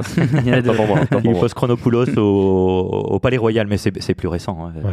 Récent. Euh, même si ça fait quelques années maintenant. Ouais. Et, euh, et donc ouais, et, et donc on a toujours voulu promouvoir euh, dans la lignée de ce qu'on fait chez Calios, promouvoir le terroir grec. Ouais. On s'était toujours dit on ouvrira un jour un resto, Un, euh, lieu, un resto. un resto, mais nous, euh, ben voilà, on a fait, moi j'ai fait finance, il a fait euh, ingénieur. euh, Il n'y a pas de restaurateur euh, dans le binôme pour le moment. Euh, Donc, euh, Il n'y c'est avait pas encore, ouais. Et Ouais, Ouais, et- c'était là qu'il fallait une troisième compétence, enfin une, c'est- une- Mais il faut- des compétences mais- chez une troisième personne. c'est ça, Mais et puis pas un c'est grec. non, pas un colombien. colombien, Ah non. mais le meilleur colombien cuisinier grec. Donc euh, il est adopté maintenant. Juan, Ouais. c'est les. Mais ouais, ouais, non. euh, nous on s'était toujours dit ça, mais on voulait pas se lancer seul parce que la, cu- la cuisine C'est un c'est un métier, métier, hein. très à part. Exactement. avec euh, enfin notamment en cuisine c'est très militaire et il y a une Ouais. hiérarchie c'est enfin moi je me souviens les premières fois où je suis euh, où on a ouvert euh, à, à, à Saint-Ouen où euh, Juan avait dû s'absenter pendant un service et et les cuisiniers savaient que j'étais le le le, le- c'est moi qui payais à la fin du Ouais, mois c'est moi qui m'occupe ouais, c'est ça qui m'occupe de ça et quand je leur disais attendez euh, Juan n'a pas dit que- a, pas dit qu'il fallait enfin a dit qu'il fallait pas dresser comme ça euh, euh, s'il vous plaît est-ce que vous pouvez le faire de telle façon? Ça passait par une oreille ça sortait par l'autre Ouais, et- T'as pas la et légitimité. C'est difficile. pas la hein, t'as un truc légitimité, qu'on a ouais, aussi. Voilà, souvent il faut avoir une certaine légitimité, même par rapport aux équipes. Et là, vous aviez besoin de Juan qui a ses Ouais, bah, pour, avoir cette la, légitimité. pour avoir la légitimité, il faut avoir les compétences aussi. Et, Et, la nous, on, formation, on a, l'expérience, les Voilà. codes. Et nous, on apprenait un métier. Il était même pas imaginable d'ouvrir un resto Mm. sans être associé à un chef ou à un expert du, du domaine. Après, euh, voilà, chaque métier euh, s'apprend et s'apprend relativement vite. hein. On a mis, on a mis six mois à comprendre le métier. Mm. On savait en tant que client final ce qu'on voulait, ce qu'on aimait dans la restauration, mais on était incapable de piloter un restaurant et encore moins une cuisine. Ouais. Et c'est vrai que ça s'est fait sur le tas. On, on a ouvert le premier Yaya à Saint-Ouen, qui était un, un challenge un peu pour nous trois, parce que Juan, il avait jamais ouvert un, un resto aussi grand. Ouais. Euh, et- Combien et Combien de couverts? Tu as à Saint-Ouen, c'est à peu près 130 places assises Ouais, en intérieur. énorme, ouais. Grosse machine. Et, et une quarantaine euh, sur la, la terrasse principale et pareil sur la deuxième. Donc c'est quand même un gros bateau. Mastodonte. Euh, c'est un lieu qui était incroyable pour nous parce que encore une fois on, a démarré avec notre propre argent qu'on a réinvesti chaque année et ouvrir un resto ça coûte hein, c'est cher. Donc les Et- trois associés, enfin le, le- le financement et le, ouais, la a- direction du projet, c'est vous trois. ouais, on a tout mis de notre poche euh, un tiers un tiers un tiers et on a démarré avec une banque qui nous suivait euh, et BNP et et, et on s'est dit voilà soit on, soit on s'exprime dans Paris dans un petit lieu qu'on peut se payer. Et là on a eu la chance d'avoir euh, une un magnifique lieu avec 8 mètres de hauteur sous plafond euh, dans une ancienne enfin dans une halle euh, une ancienne Alstom qui était juste euh, un voilà. concours, non? Vous avez gagné un concours Unibail. Ouais, on n'a pas, on n'a pas gagné. On a, Oh, On a fini deuxième, ouais. En gros, on, on, a- on avait été euh, contacté pour la petite histoire par, euh, par Unibail, Rodamco, Ouais. qui faisait un concours jeune Un entrepreneur. grand bailleur. euh, Voilà, bien connu, et, et, et il voulait nous proposer euh, de participer à ce concours pour gagner un emplacement en centre commercial mhm. et notamment un million d'euros pour pouvoir euh, ouvrir sereinement. Ouais. là. Donc on s'est dit, euh, allez pourquoi pas, on va s'amuser, on va tester un truc. Et on leur a proposé avec Juan et Greg tous les trois un concept de d'agora en fait, un, marché Ah. grec avec plein de petites échoppes autour où tu peux venir euh, acheter des super produits, manger sur le pouce, etc. Euh, et, et ça leur a beaucoup plu. Et il y avait à peu près 200 projets sélectionnés. Mhm. On a fini deuxième. D'accord. Donc c'est cool, hein, on n'a pas. Et même le deuxième, il a droit à son Ah, le deuxième. attends. Ah ouais, voilà. la suspense. Donc le deuxième, euh, il, Le premier, il- il s'est il- passé quoi avec le premier Ouais, le, le- le premier, donc il avait droit à un, un bel emplacement en centre commercial et Mm. ça. Et nous, on avait droit aussi à un emplacement un peu plus petit, euh, 50 mètres carrés à peu près. Mais on a dit c'est pas le délire, c'est pas ce qu'on veut faire, donc on décline et on n'y a pas été. Et on a refusé le lot et, et le projet. Mais on s'est dit par contre, on a tellement bossé le projet qu'on va quand même faire quelque chose. Et de là, un des membres du jury euh, était Olivier Saguez Mhm. euh, de chez Sagaz and Partner, euh, une énorme boîte de, de, de design global. Et il a dit, moi, j'adore la Grèce, euh, j'adore ce que vous faites et je veux vous proposer d'ouvrir un resto à Saint-Ouen sur les docks, euh, à- dans la manufacture du design. D'accord. Et, et c'est grâce à ça, grâce à lui qu'on a démarré parce qu'il nous a proposé cet emplacement-là euh, magnifique avec euh, zéro droit d'entrée, un loyer raisonnable. Ouais. Et il nous a créé, enfin, il nous a accompagné dans la création du On resto. nous a mis des équipes à dispo. euh. D'accord. Ouais. Donc on Il a eu été beaucoup de associé, chance. associé au projet ou Non, non, pas du il- tout. il fournit le lieu, sur quoi. le développement euh, visuel, enfin sur le, le développement du resto, euh, Ouais. on était chez nous et il a été très clair euh, dès le départ en nous disant voilà, moi je, je vous présente, vous choisissez si ça vous va, si ça vous va pas, les conditions et tout, et après vous êtes chez vous. Ouais. Moi je suis pas restaurateur. Alors le concept de Yaya, comment on le résume? Comment le décrire, allez, Yaya? Bon, Bah, qu'il y a plein de gens qui n'aiment pas que j'utilise le mot concept euh, en restauration. Quelle est l'expérience Yaya? Bah, c'est une cuisine grecque moderne. C'est euh, c'est un lieu où on vient pas que manger, mais vivre euh, voilà une vraie expérience. Et, et c'est un peu Alors, Quelle est aujourd'hui cette expérience? l'expérience, c'est que on vient passer un bon T'en sortiras moment. pas Ouais. il essaie d'échapper. Ouais, bah, on, bah, on vient, on bien manger dans un lieu sympa avec des gens sympas et on fait la fête. Ouais, c'est un Ouais. côté festif qu'on retrouve. Ouais. Déjà, ça On vient a- de vos profils, parce que j'ai l'impression que vous êtes des gens euh, qui aiment bien faire la fête, des bons Des vivants. bons vivants oui. tous les deux. Ouais, ouais, ouais. ouais. Et c'est certainement des points communs avec, euh, avec Juan. Ouais, ouais, ouais, c'est euh, même de façon générale avec les chefs euh, aujourd'hui. euh, Ouais. Voilà, ça reste. euh, Enfin, c'est c'est plus les chefs euh, d'il y a 50 ans. On a des, des, des gars, c'est des potes aujourd'hui avec qui on fait la fête. Effectivement, le milieu a énormément évolué. C'est plus euh, le le- le- voilà, le- l'image du chef d'il y, a, d'il y a 50 ans. Donc oui, oui, effectivement, on a mêlé un petit peu euh, nos différents amours entre la Ouais. Grèce, la cuisine, euh, la bonne bouffe et Ouais. le, le, le, le côté festif. Ouais. Et l'accueil du- des, des clients, enfin, comment ça se passe le lancement de Yaya? Parce que c'est quand même, enfin, il faut quand même, pour ceux qui connaissent peut-être pas, c'est à Saint-Ouen, c'est peut-être un Ouais. peu excentré. Donc ça, comment s'est passé justement Bah, au- au- l'accueil au- des clients comme Puis il faut remplir. C'est grand. Ouais, il Ouais, faut- au ouais. départ, euh, au départ, c'est vrai que, enfin, av- avec le recul, on se dit, euh, on a, on a quand même, on a quand même osé. Enfin, on s'est dit, je me souviens très, très bien de cette expression-là, on va faire passer le périph aux Parisiens. Mhm. Alors déjà, euh, à l'époque, euh, 2017, on a ouvert en juin 2017. Mhm. euh, on s'est dit, euh, bon, bah voilà, euh, on, on se lance, euh, on, on croit en notre projet, on sait que ça manque à Paris et que, enfin, de voilà, depuis euh, quelques années, euh, le- la, la Grèce est devenue une destination hyper prisée des Ouais. gens. Les, les- les- avant, enfin, il y a dix ans de ça, les gens allaient peut-être beaucoup plus loin l'été. Aujourd'hui, on va en Grèce, c'est à trois heures de, de Ouais. vol de Paris. On est complètement dépaysé. Tout le monde rentre, c'est super beau. On a super bien mangé et les gens sont hyper agréables. Et on s'est toujours dit, il faut, il faut qu'on retranscrive ça parce qu'on n'a pas vraiment de, de, de, de vrais restaurants grecs dans lesquels on retrouve tout ça. Tous, tous ces gens qui ont vécu une expérience en Grèce, ils ont envie, quand ils reviennent à Paris, Ouais. de revivre un peu cette expérience le temps d'une soirée, d'un déjeuner. Ouais, exactement. Et puis du coup, on a eu cette opportunité quand Olivier nous a pro- proposé ça. Mmh. Et, et de suite, c'est vrai que bon, euh, il faut repenser Saint-Ouen, comme tu l'as dit, Samir. euh, repenser Saint-Ouen à l'époque en 2017, c'est une, c'est un pas un no man's land, mais pas très loin. Il n'y a pas le Conseil régional d'Île-de-France. Il y a des champs. sexy qu'aujourd'hui. Ah ouais, il y a des champs presque à perte de vue parce que tout était en construction, tout était en travaux. Ouais. Et euh, la halle qui devait arriver déjà en 2019, euh, euh, donc c'est une l'ancienne halle Alstom où on construisait les, les, les, les trains à l'époque, où Alstom construisait les trains à l'époque.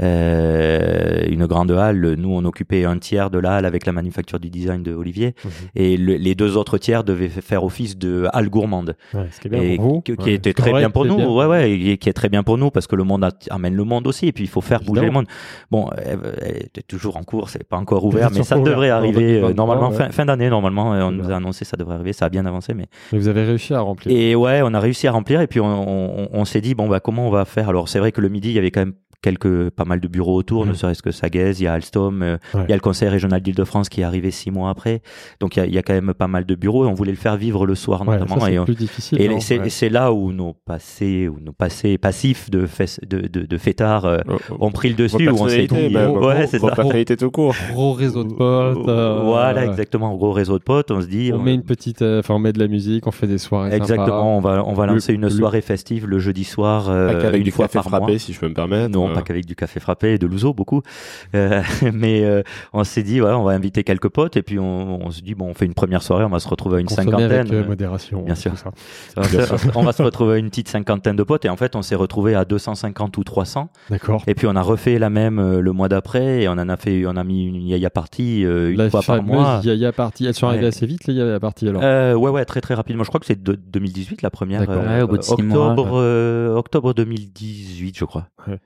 Et Voilà, c'est et fil en aiguille, chaque mois, plus en plus de monde et on, on s'est retrouvé à 1200 personnes à Non. faire la fête À Saint-Ouen. Il y a Saint-Ouen et, et c'est marrant parce que les, les taxis qui amenaient les Uber tout ça amenaient les gens ils disaient mais vous allez où? Il y a rien là-bas et, et, et ils arrivaient ils approchaient là ils commençaient à entendre la musique il y avait une foule euh, à l'intérieur du resto et dans les rues parce que ça débordait sur toutes les rues Là, tu peux mettre la musique un peu fort parce qu'il n'y a pas y de a pas de voisins. voisins, Ouais, pas les ouais, voisins ouais. Donc ouais. ça devient un peu the place to be. Et, Et- ce qui est malin, c'est que tu as 1200 personnes qui viennent faire la fête, qui du coup découvrent le lieu, se disent tiens, bah, je, vais, Exactement. je vais venir là pour déjeuner, et dîner. ça partait en sirtaki tout le monde sur les Ouais. tables c'était la Ça. folie et, et voilà c'était un peu un festival euh, musique et bouffe et Tous les et- jeudis. collé- un jeudi par mois Un jeudi par mois, pour pardon. Tous les jeudis c'était trop compliqué Ouais, pour notre santé. Il faut, à consommer avec modération. Ça, c'est le premier Yaya, Ouais. en 2017. La- la il, y a eu, ouais. il y a eu d'autres enfants après dans les Ouais, bah très vite est arrivée euh, une proposition d'un deuxième dans la halle secrétant. Ouais, Euh, dans le 19e. Ouais, dans le 19e euh, de nos Bah, potes. Là, tu agents rentres IMO. euh, à l'intérieur du périph. Ouais. Là on re-rentrait dans le dans le périph, euh, effectivement, où un de nos potes agents IMO, euh, Julien, euh, nous dit j'ai un lieu euh, trop cool à vous proposer. C'est dans une ancienne, dans une halle. Et là, tu vous reprenez les codes, donc plutôt grand espace. Ouais, exactement. Et puis c'est vrai qu'on a adoré ce lieu très rapidement, grand espace, euh, grosse hauteur sous plafond, euh, un lieu pas du tout central puisqu'on est dans le 19e au pied Ouais. des Buttes de Chaumont hein, quand même. euh, Ouais, le quartier est quand même sympa, mais c'est vrai que ouais, c'est pas le, central. le ouais. quartier est très sympa. euh, ça a bien changé aussi Ouais, depuis aussi. hein, quand Ouais, ça a même. bien changé. ouais. En Euh, 2019, hein, c'est ça. Ouais. Ouais, on a ouvert en février 2019, on a signé en février, euh, en novembre 2017, donc Ouais. euh, quand même assez vrai. C'était le restaurant de Hugo Desnoyers à l'époque, un restaurant de viande qui était à cet Ouais. endroit-là. Et, euh, et donc voilà, donc on s'est s'est lancé dans cette aventure, un second Yaya très rapidement. Et, car- et ça Euh, marche, ça cartonne. Et ouais, ouais, ça a super bien marché. Et là, effectivement, on a, on a, on a, eu le festif un peu plus régulier puisque bah, tous les tous les jeudis, vendredis, samedis, euh, avec des DJ, euh, on dîne d'abord et on fait la fête avec les ce copains. qui fonctionne. Ouais, exactement. On reprend les codes un petit peu de la Yaya Party Ouais. avec un peu moins de monde parce qu'on rentre pas euh, 1200 Ah, personnes. là, on est dans Et là, il y a les voisins. Et il y a des voisins, ce que j'allais dire. Et il y, a- des voisins, mais bon voilà, euh, l'idée c'est alors euh, sans, sans, sans quitter cette idée de, on, on vient au resto pour vivre une expérience, mais on vient avant tout bien manger aussi. Mm. On vient bien manger et ça dans l'assiette, il faut que ça soit euh, laser. Et ça, est- c'est la chose sur laquelle on, on, on est aussi intransigeant, euh, où on va avoir des produits de saison exclusivement. C'est vos produits, en partie, pas En- que. ouais, parce pas, que, pas, euh, pas que, mais parce qu'on va, enfin, Évidemment, il y a les huiles d'olive Calios, on va Bien sûr. les- Bien sûr, bien sûr, les, les huiles d'olive, les, les, les fromages, les, les anguilles, enfin bref, pas mal de produits évidemment que l'on fait. Après, les matières les premières, viandes et voilà, les voilà, parce que maraîchage- n'aurait pas de sens. Non, hein, ça n'a pas de sens sûr. d'apporter du bœuf de Grèce. On a du très bon bœuf en France. On va, on va bosser avec des petits producteurs, avec la table de Solange. On va travailler avec avec des petits avec la la Nivernaise. On va tra- travailler avec des des, des marais euh, en, en, en Bretagne. Bref, Ouais. on va chercher des petits Donc, il y a producteurs. quand même un engagement, on est quand même sur une cuisine euh, de saison. Ah, exclusivement de frais, saison. Ouais, euh, exactement. euh, et- Ça aussi, la, la différence de, de ce qu'on a essayé d'apporter sur la cuisine grecque, c'est que le, le, le petit défaut, on va dire, de la cuisine grecque, c'est qu'elle connaît pas trop les saisons et que souvent tu vas retrouver euh, la salade grecque tout au long de l'année et la moussaka tout au long de l'année. Ben non, il n'y a pas des tomates en hiver, il n'y a Ouais, pas d'aubergines en hiver. En Grèce, un Et- peu plus. En, en Grèce, hiver. ouais, ouais, Voilà, mais, je parlais ouais, bien grec sûr. en France, mais en Grèce, il Ouais. y a tout qui pousse et en Crète, euh, oui, tu as des tomates toute l'année pour Mm. le coup. euh, et, et mais nous à Paris, euh, il n'y avait pas des tomates toute l'année, donc on a on a voulu créer une cuisine grecque moderne parce que il fallait revisiter un petit peu, s'amuser aussi autour de la cuisine grecque et, et surtout euh, qui respecte les saisons. Et ça, ça a été un parti pris fort de Rouen. hein, et il s'est éclaté. de- euh, ouais, de s'éclater, s'amuser, twister. Et aller dire à un grec, cette, euh, Allez dire à un grec euh, dans votre moussaka, je vous enlève l'aubergine pour mettre du céleri en hiver. C'est Bon, peut-être ça une des clés, c'est que vous avez demandé à un chef colombien, donc lui plus facilement qu'un autre se permet d'aller retravailler exactement, ces, exactement. ces monuments euh, C'est de la exactement cuisine ça. grecque. C'est exactement ça. Et quels étaient du coup justement les plats les plus demandés, les plats les plus vendus dans votre dans vos restaurants Yaya? Bah à la base c'est la pita. La pita. la, pi- la, la- la pita, alors qu'initialement on faisait vraiment euh, voilà minute. La, la pita c'est le le le, le pas- c'est pas un plat, c'est un peu plus street food on va Ouais, dire euh, que, ouais, l'on a dans euh, notre ouais. dans notre petit village. Je disais tout à l'heure 150 habitants à l'année, 700 peut-être l'été. On a quatre restaurants, Mhm. dont un restaurant euh, ouais qui, qui, est- les quatre sont tous blindés l'été et dont un restaurant euh, de Théodore qui euh, qui fait une pita juste extraordinaire et tous les ans quand on amène euh, nos potes ou nos amis ou les chefs ou peu importe on passe par ce village par ce, ce restaurant là et tous nous disent mais cette pita elle est juste euh, que- alors, extraordinaire Qu'est-ce qu'elle a cette pita euh, de Ah, particulier? Ah, Parce qu'en fait, un- une pita, on peut mettre plein de trucs dedans. C'est le Ouais. pain en fait, c'est le C'est le pain. pain, ouais, c'est un pain. Ouais, pardon, un pain, Oui, quand tu dis hum, pita, c'est oui, c'est le pain en fait. C'est le pas pain. Le pain avec d'accord. mais qui est C'est un pain qui est, fait maison et frit à l'huile d'olive. Ouais. Ah bah voilà. Ça, c'est ça, c'est la pita du village et c'est la typicité. Elle est, elle est frite à l'huile d'olive avec la bonne huile d'olive. Et ça, ça fait toute la diff. Et c'est la pita qu'on a lancée au démarrage à Saint-Ouen, euh, qui, qui, qu'on a dû adapter parce que la friture, bon, euh, ça plaît pas forcément à tout le monde. Mhm. Euh, mais du coup, on a un peu adapté avec une autre recette. Mais, mais c'est vrai qu'à la base, c'est le pain, c'est la qualité du pain. Mais il Et après, tu garnis- tu garnis de- Ouais, après, pita, le- euh, le- Du tzatziki, de, une Ouais, ouais. belle viande euh, mijotée ou saisie. euh, et puis, les- on fait les frites à la grecque, nous, avec les grosses patates écrasées. dans de l'huile d'olive. Euh, frit, ouais, pas que, pas que, Ah, ah, pas que. maintenant, j'ai faim maintenant. Mais ah, ouais. mais ça, euh, On s'éclate. savais que ça allait être un Et épisode. euh, mais je crois que tous nos auditeurs auront faim là. On Ça dépend de l'heure, hein, ceux qui écoutent Ouais, ça. ouais. Ah, moi euh, j'écoute à déjeuner. 9h du match, j'ai faim. Au-delà de la pita, il y a le, il y a le poulpe snacké qui, qui cartonne. Euh, On a aussi le bœuf sifazo qui est une sorte de, de mijoté de bœuf un peu façon bourguignon aussi avec les petits oignons grelots Ouais. euh, qui marche très fort et, et le, les desserts, le, le portocalo pita, le fameux gâteau à l'orange aussi, euh, qui, qui est un qui est un dessert qu'on n'a jamais euh, quitté, qu'on Ouais. a qu'on a lancé euh, qu'on a essayé d'arrêter euh, 15 jours mais on nous a très vite dit hop hop hop, hop le Il faut continuer, non, je le veux et du coup il ça- a plus jamais Ça euh, devient une quitté- signature. Ouais, exactement Philibert l'a goûté tout à l'heure d'ailleurs. Ouais. Euh, C'est vrai, c'est vrai, grâce à toi. Pour la première fois. Ah, il est très très bon. Et du coup, après, il y a eu Les autres restos, vas-y. d'autres ouvertures. Enfin, juste peut-être encore une petite question sur Yaya. Il y en a combien aujourd'hui? Parce que euh, Aujourd'hui, on vous êtes est à pas mal là Ouais, on maintenant. est à quatre yaya, un à la, la défense Antony, euh, Saint-Ouen et Secrétan, Ouais. et un cinquième en gestation euh, qui On va en parler après dans la euh, suite. ouais, qui des- devrait arriver courant mai. je garde la surprise. Mais hein. on, quitte vraiment là le périph' après. Un gros Ouais. teaser pour la suite, écoutez les suites. Les Et autres, pour les autres ouais. ouvertures de restaurants, parce qu'il y en a eu Bah, plein d'autres hum, avec euh, l- vos chefs chouchous. Enfin, Ouais. Vous avez Avec beaucoup de chefs chouchous, mais voilà, avec Juan et avec Amandine notamment. Ouais, c'est ça. On a après le deuxième Yaya, on, on s'est posé la question. On s'est dit qu'est-ce qu'on fait euh, Est-ce qu'on veut continuer à ouvrir des restos ou, ou est-ce qu'on s'arrête là déjà? Et, et ce qui nous portait, c'était de, de créer, de continuer à s'amuser, aller vers des nouveaux projets. Donc on s'est dit euh, si on veut faire ça et qu'on veut le faire bien, il faut faut qu'on se structure. Mhm. Parce que on n'arrivera pas à nous trois à être dans tous nos lieux 24 24 7 7, c'est pas possible. Mhm. Donc on a créé Eleni Group à ce Voilà. moment-là Voilà. où on a où on a en fait euh, mis toutes euh, bah, des super profils euh, à chaque poste clé euh, chez Eleni. Donc le, le pôle RH, euh, le pôle comptable, euh, contrôle de gestion, commercial. fonctions support pour accompagner les activités de restauration. Les vôtres Ouais. et après celles d'autres. Exactement. Eleni et Kalios étant deux entités distinctes. Totalement C'est séparé. ça, ouais, Totalement séparées. Donc. Kalios, c'est vraiment vous deux, les Ouais. deux associés. Mhm. C'est huile d'olive plus les produits d'épicerie Grace. C'est ça, exactement. Et Eleni, là, c'est tout ce qui est restauration. Et Lenny, c'est la branche restauration. Et là, qui sont les associés à ce moment-là? Juan, PJ et moi, tous les trois. Tous les trois. Ouais, D'accord. on est tous les trois. Un tiers, un tiers, un tiers? C'est ça. Ouais. Et, et, et juste, Pas de jaloux. juste avant ça, euh, parce qu'on parle d'Amandine, qui était, qui est une très bonne pote et qui était Amandine cliente au début, ouais. Amandine Chéniaud, ouais. Et, et un jour, on, on dîne ensemble avec Amandine et, et euh, elle, elle me dit, euh, j'ai envie d'ouvrir mon resto, je suis prête. Elle revenait de Londres, du Rosewood, Mmh.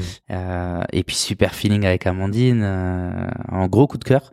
Et, euh, et elle me dit, voilà, moi, je, j'aime cuisiner, je sais cuisiner. Pour le reste, euh, euh, soit ça me fait chier, soit j'ai pas envie de faire, Ouais. pour parler. Et, euh, et moi, je dis, C'est bah, c'est, ouais. j'ai dit, moi, c'est marrant. Je, on, on- avec Greg, on sait tout faire sauf cuisiner. Ouais. Donc, euh, donc c'est de là qu'est née aussi l'association avec Amandine, où on s'est associés tous les trois avec Greg, et on a monté Pouliche, D'accord. le, le- le Premier- ouais. resto avec Amandine, euh, où on a un peu allié nos forces et puis et puis fait ce qu'on avait fait aussi déjà avec Juan, et, Ouais. et on a ouvert ce premier resto rue d'Anguin, dans le dixième, euh, qui est un lieu euh, qui qui qui a jamais euh, Ouais. qui est vraiment un lieu euh, qui est devenu un peu incontournable dans le dixième. Un peu plus bistronomique aussi, mais très détente. Bistro, Ouais. euh, très détente. Ah, C'est l'image d'Amandine, hein, euh, cuisine Donc vraiment Amandine, elle a associé Eleni ou c'est vous lui Non, c'est vraiment passe, la mécanique Projet euh, à part, ouais. Pouliche, c'est c'est tous les trois avec Greg et Amandine. Pareil, même donc principe. c'est une hein, autre structure. Charles. C'est pas Eleni non C'est plus. une autre c'est une autre structure, structure, d'accord. exactement. Et vous amenez vraiment votre compétence de chef d'entreprise. Ça, c'est un sujet qu'on voit beaucoup dans Business au Gouffre. On l'a vu avec Ouais. Stéphane Manigold, on l'a vu avec Mm. certains chefs. Mais c'est pas évident qu'on cette double casquette à la fois créative cuisine et en même temps chef d'entreprise. Donc vous, ce qui est intéressant, c'est que vous amenez cette compétence que vous avez, ce réseau, cette expertise et les fonctions support qu'on vient créer euh, et installer en synergie pour accompagner des chefs et les aider à développer et créer des restaurants. Ouais. Parce qu'en en, en réalité, ce qu'on s'aperçoit, c'est que c'est pas si compliqué de remplir un resto. Enfin, c'est c'est de plus en plus dur aujourd'hui, hein, mais mais en tout cas, euh, beaucoup peuvent remplir un resto. Par contre, il faut savoir qu'en restauration, si tu gères mal, euh, bah tu Ouais. peux perdre beaucoup. Ouais. Et t'as beau être rempli tous les jours, et tu peux perdre beaucoup. Ouais. Donc euh, le- la gestion est vraiment clé dans la restauration, c'est qu'il faut maîtriser, euh, voilà, les grandes masses, euh, le, le bon staff, mais pas trop. Enfin, en nombre, je veux dire, le, les costes, euh, voilà, généreux, mais pas trop. Et, et, et c'est vrai que nous, on a apporté euh, cette valeur ajoutée là dans la partie gestion. Et, et, et c'est hyper important. hein, c'est hyper important. Donc, euh, donc on a dit ça, c'est pour les restaurants avec, euh, avec Amandine. Juan, il y a le Vida. Ouais. Le Vida, plancha, plancha. le vin, Le vin. Le vin à Ah, Boulogne le vin, aussi, oui, le ouais, vin, le oui, vin. bah, je croyais que Yaya. tu parlais du. Je- le nom, je ne comprenais pas. Le vin, oui, bien sûr. Et euh, Basurtos, qui est le petit dernier qui a ouvert il y a un an. Ouais. Basurto qu'on a ouvert ensemble. Effectivement, euh, li- li- l'idée c'était que Juan euh, nous, nous avait vachement accompagné. Enfin, on en est aussi arrivé là sur les yaya parce que Juan a apporté sa patte et sa petite touche de, cu- de cuisinier. Et euh, bah, euh, on, on a voulu aussi euh, ouvrir la petite branche colombienne. Ah oui, il faut, du- faut expliquer Bazour. Alors moi, je suis mauvais, hein, mais Bazourtos, Bazourtos, c'est un restaurant colombien. Ouais, exactement. Basurto, c'est un restaurant colombien. Le nom vient de Basurto, c'est un marché du côté de Carthagène, un petit peu fou. Euh, si vous passez par euh, Carthagène, il faut impérativement passer Ah, par Basurto. Basurto. Ouais. C'est juste euh, Donc incroyable. la référence, c'est ça. ouais. Ouais, exactement. Et donc l'idée, c'était de faire toujours, euh, parce qu'on avait nos, nos soirées bien occupées, on avait un soir de libre, donc on s'est dit, il faut un dernier restaurant festif. pour- Donc c'est le, le- allez, c'est le lundi soir. ouais, c'est ça, ou le, ou le dimanche soir. Non, non, l'idée c'est de, ga- de garder cet ADN que l'on a dans le groupe de, de restaurants festifs qu'on sait plutôt bien faire et avec on a une clientèle hyper euh, hyper attachée à ce qu'on à ce qu'on fait et qui revient régulièrement et on voulait voilà dans, dans, dans, dans- dans- nous a proposé ce, ce, ce local dans le 6e arrondissement. D'accord. Ouais. que j'allais dire, Euh, c'est un quartier très étonnant pour euh, Oui, un restaurant j'aurais pas festif. pensé à ça pour un lieu Odéon. festif. Ouais, exactement, Odéon. euh, mais un lieu, voilà, pareil, qui, qui, qui nous ressemble un petit peu, qui est un petit peu fou, je dirais, Mhm. euh, sur deux étages où on a eu l'envie de faire euh, une un- un- un- une sorte de double, enfin de double visage où à l'étage on va avoir un resto, euh, un- pas, pas gastro mais un peu plus bistronomique où on va voir euh, un voyage euh, en Colombie, découverte de la Colombie en dix temps, un menu où on se laisse guider par le chef, par les, les idées du chef et les envies du chef Ouais.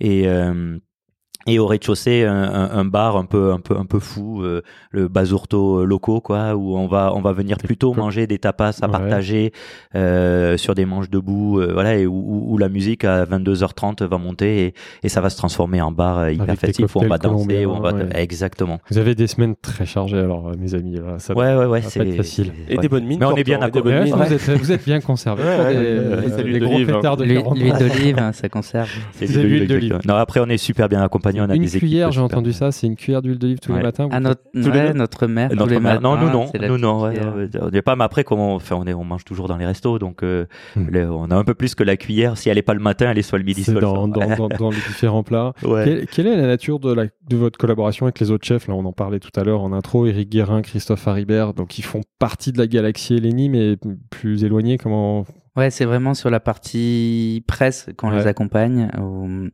il, bah, Christophe Haribert, euh, chef de étoiles, avec un magnifique projet à Maison Haribert à Uriage-les-Bains, ouais, en Isère qui a ouvert son, ouais, son propre lieu. Euh, C'est, c'est, c'est vraiment, le- faut y aller hein, là-bas. Il- C'est un, c'est un chef vraiment ancré, euh, qui a une cuisine hyper singulière. Et euh, ouais, c'est un, c'est un, c'est un vrai chouette euh, mec, Christophe. Et, et il cherchait quelqu'un pour le représenter en presse. D'accord. Et c'est vrai que nous, on avait internalisé toute cette partie-là avec nos équipes en interne chez Lenny. Ouais. Et, et- et il nous a dit, euh, je me vois pas me faire accompagner par quelqu'un d'autre que vous. D'accord. Euh, voilà, moi j'ai, je, j'ai quelle preuve besoin de confiance. énorme preuve de confiance et il me dit moi je- dans la vie je voilà je, je, je fais que des projets des projets euh, qui font sens et, et l'humain est hyper important Mhm. et il se retrouvait euh, voilà dans notre aventure euh, il, il trouvait qu'on est- on était euh, peut-être les plus à même de, de le représenter de représenter son projet D'accord. et ça a démarré comme ça euh, avec Donc, Christophe on a repris la partie presse lors du lancement de c'est, euh, Maison Comme attaché de presse. Ouais, c'est ça, ok, c'est ça. d'accord. Où, du Donc coup, Eleni Group euh, développe une activité de. Un de peu relations publiques, Ouais, ouais. voilà. Après, c'est hyper, euh, comment dire, euh, réduit, hein, puisque c'est Christophe et Eric Guérin aujourd'hui. où On a fait la même chose avec Eric, euh, avec la mare aux oiseaux.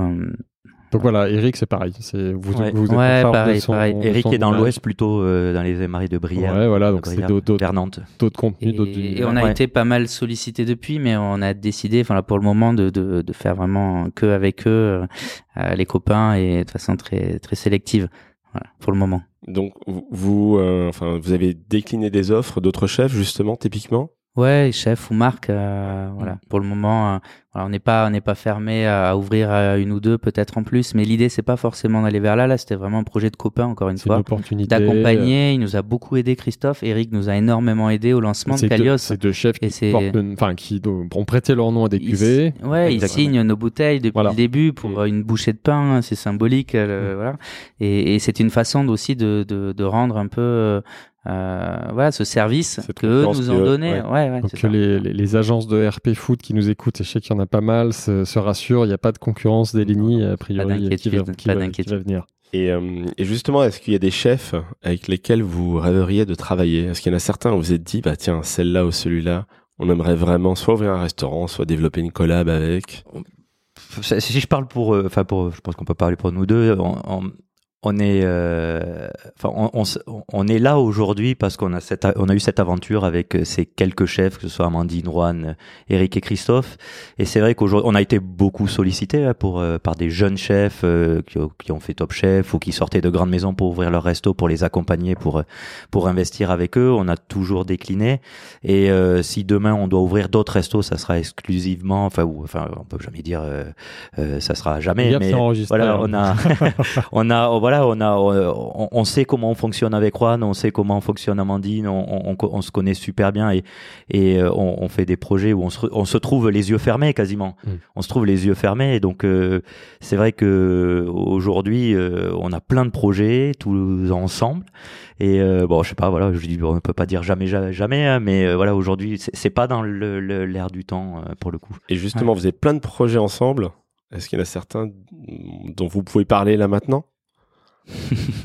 de projets de développement Ouais. Ouais, euh, ouais, bah je l'ai évoqué un petit peu après. Euh, voilà, le, le- l'étape suivante, c'était le développement en province aussi. Nous, Ouais. on est, on est, on a, on grandi à Toulouse, à, quoi- enfin, à côté de Toulouse, euh, Rouen. euh, Enfin, on est, on n'est pas des Parisiens dans l'âme, mais on a toujours eu envie de, de d'aller voir aussi, euh, d'aller développer nos concepts en province. Très bonne initiative. Et ouais, et on a on a trouvé une une ville qui colle, enfin moi je trouve particulièrement bien au concept Yaya, qui est Lille. Ouais. Et du coup, voilà, on a on a trouvé un super local euh, là-bas en plein centre de, de Lille, dans le vieux Lille.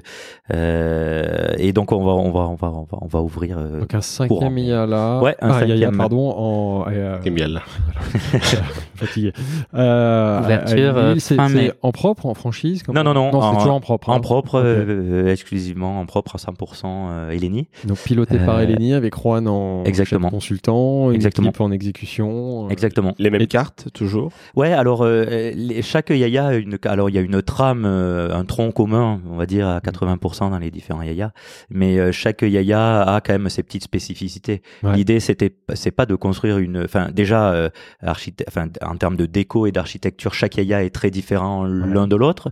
L'idée c'est pas de faire une chaîne où euh, voilà euh, l'idée c'était vraiment de dire ok je mange lundi midi à la défense et je vais pouvoir manger quelque chose de très différent à Saint-Ouen le jeudi et le mercredi aller à à, à Secrétan ou à Antony voilà les- Ouais. on a une trame commune et ce qui est important aussi c'est que pour pousser le, le, le concept un peu plus loin on a des cuisiniers des vrais cuisiniers des cuisiniers grecs on a voulu pousser le concept pour amener cet ADN grec encore plus Ouais. et, et pour garder les cuisiniers il faut les laisser aussi créer un petit peu donc ouais. il faut qu'ils puissent s'exprimer et donc c'est important aussi pour nous de que, que le chef et ses équipes à l'intérieur du restaurant puissent avoir une proposition un peu plus personnelle. Alors même si bah, le Stifazo il va être à peu près pareil partout, ils ont tous leur petite touche qui fait que chacun va travailler c'est sa carte. C'est pas la carte d'une personne, c'est la carte de, des équipes et des chefs. Alors évidemment nous sur les testings on est là pour tout tester, pour dire ok euh, euh, un peu dans le même euh, dans la même lignée que que pour Kalios, euh, le, le chef- la- la- les consommations grecques sont pas forcément les mêmes qu'en France, donc on va adapter un petit Mhm, peu. mhm. Et euh, mais voilà, l'idée c'est de garder les, des équipes qui, qui qui continuent à s'exprimer d'elles-mêmes. Quoi, c'est pas de dire ok c'est ça et pas autrement. Donc c'est c'est hyper important. Et, et la- du coup, la brigade en salle également grecque un peu ou Alors moins en- facile peut-être en compliqué, ouais, c'est compliqué à trouver, ouais, ouais. C'est plus compliqué en salle parce que bon forcément il faut déjà faut parler français hein, donc euh, il faut qu'on trouve alors on a des Grecs qui parlent français bien évidemment mais en cuisine voilà alors quand vous allez en cuisine euh, dans les yayas ça parle évidemment beaucoup grec hein. C'est cool ça. Ouais, Euh, ouais, ouais, et puis bah ça amène aussi ce ce ce, Ah, ce- folklore, touche, ce petit folklore qu'on- recherche, ouais. ouais exactement et puis C'est voilà la et- cuisine ouverte d'ailleurs, je crois. non? Ouais, ouais, voilà, ouais, c'est des cuisines ouvertes et puis on fait toujours des petits clins d'œil. Voilà, là, là, on- puisqu'on parle de Lille, l'idée c'était de- d'aussi, ça, on, on, on- amène un restaurant dans un univers local aussi. Mhm. La moussaka au maroilles, c'est ça Ouais, par exemple, Ah, non, mais J'aurais pas osé, mais. le, ouais. non, le, le, le stifazo carbonade, euh, Ah, la ouais. mariné la bière, le euh, maroilles pour la pita, voilà, il y a Ouais. plein de, Ah ouais. euh, plein Bah, de, c'est- c'est- voilà, c'est- d'idées c'est- qui vont mener des petites touches de clin d'œil. On n'est pas juste un restaurant dans un endroit, on est un restaurant qui, qui, qui On arrive dans un C'est lieu. comme ça qu'on Et crée, on mélange des. Ouais, exactement. On fusionne des cuisines, c'est passionnant. Exactement, c'est le, c'est, c'est, c'est l'idée. Ouais, il faut aussi euh, parler avec le terroir et le territoire dans lequel on arrive. Donc c'est hyper important de, d'amener une petite touche par-ci par-là. Et justement, il y a aussi un autre territoire que vous essayez d'amener de plus en plus en France, euh, c'est euh, la partie colombienne. On l'a dit par rapport à Basurto, Mm. et également euh, à travers une marque que vous avez créée, Amadito. Mm. Est-ce que vous pouvez un peu nous en parler? Parce que là, ce sont des produits 100% colombiens. Ouais, pour la, pour la en France. histoire, au moment où on, on a créé Basurto, euh, on s'est dit il va falloir faire venir des produits d'Amérique latine et chose pas extrêmement simple hein, à Paris. Et, Un peu euh, plus loin, là. Ouais, on est un petit peu plus éloigné et, et on s'est dit en fait avec Juan et Greg, on s'est dit euh, quitte à faire venir les produits de là-bas, pourquoi euh, ne pas les, les faire connaître et les commercialiser nous-mêmes? Et on avait déjà fait tout ce boulot-là sur Calios avec le branding, avec le sourcing, avec la commercialisation. Et on a dit on va on va faire la même chose et on va sourcer en Amérique latine et en Colombie notamment, euh, ce qu'on peut dénicher de de meilleur là-bas. Et on a démarré avec le café et le chocolat. Et on a créé comme ça Amadito euh, avec une belle gamme de cafés euh, sourcés en Amérique latine et torréfiés en France pour la fraîcheur bien sûr. Et, et on a sourcé aussi du chocolat avec quelques grands crus euh, cacao, euh, juste magnifique. Et la suite euh, derrière, ça va être des, des, des poivres, des épices, des herbes sauvages, des infusions euh, et, et quelques recettes que Juan est en train d'élaborer.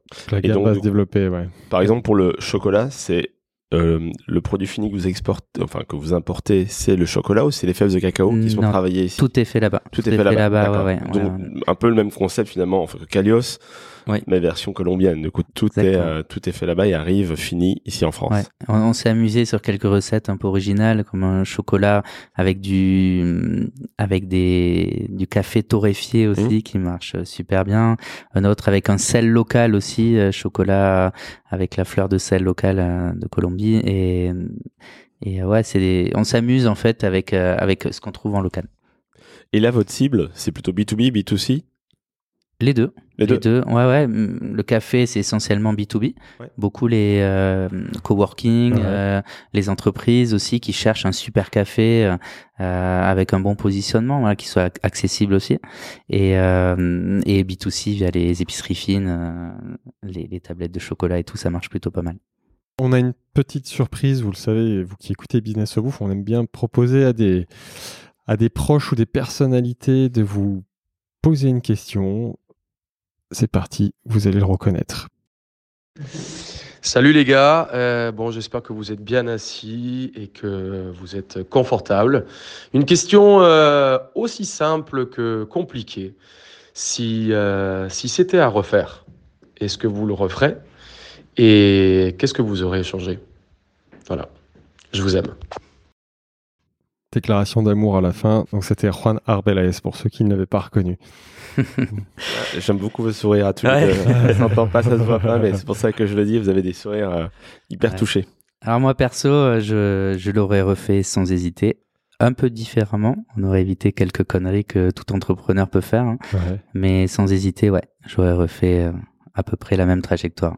Mais quelle connerie Ouais. t'aurais évité alors?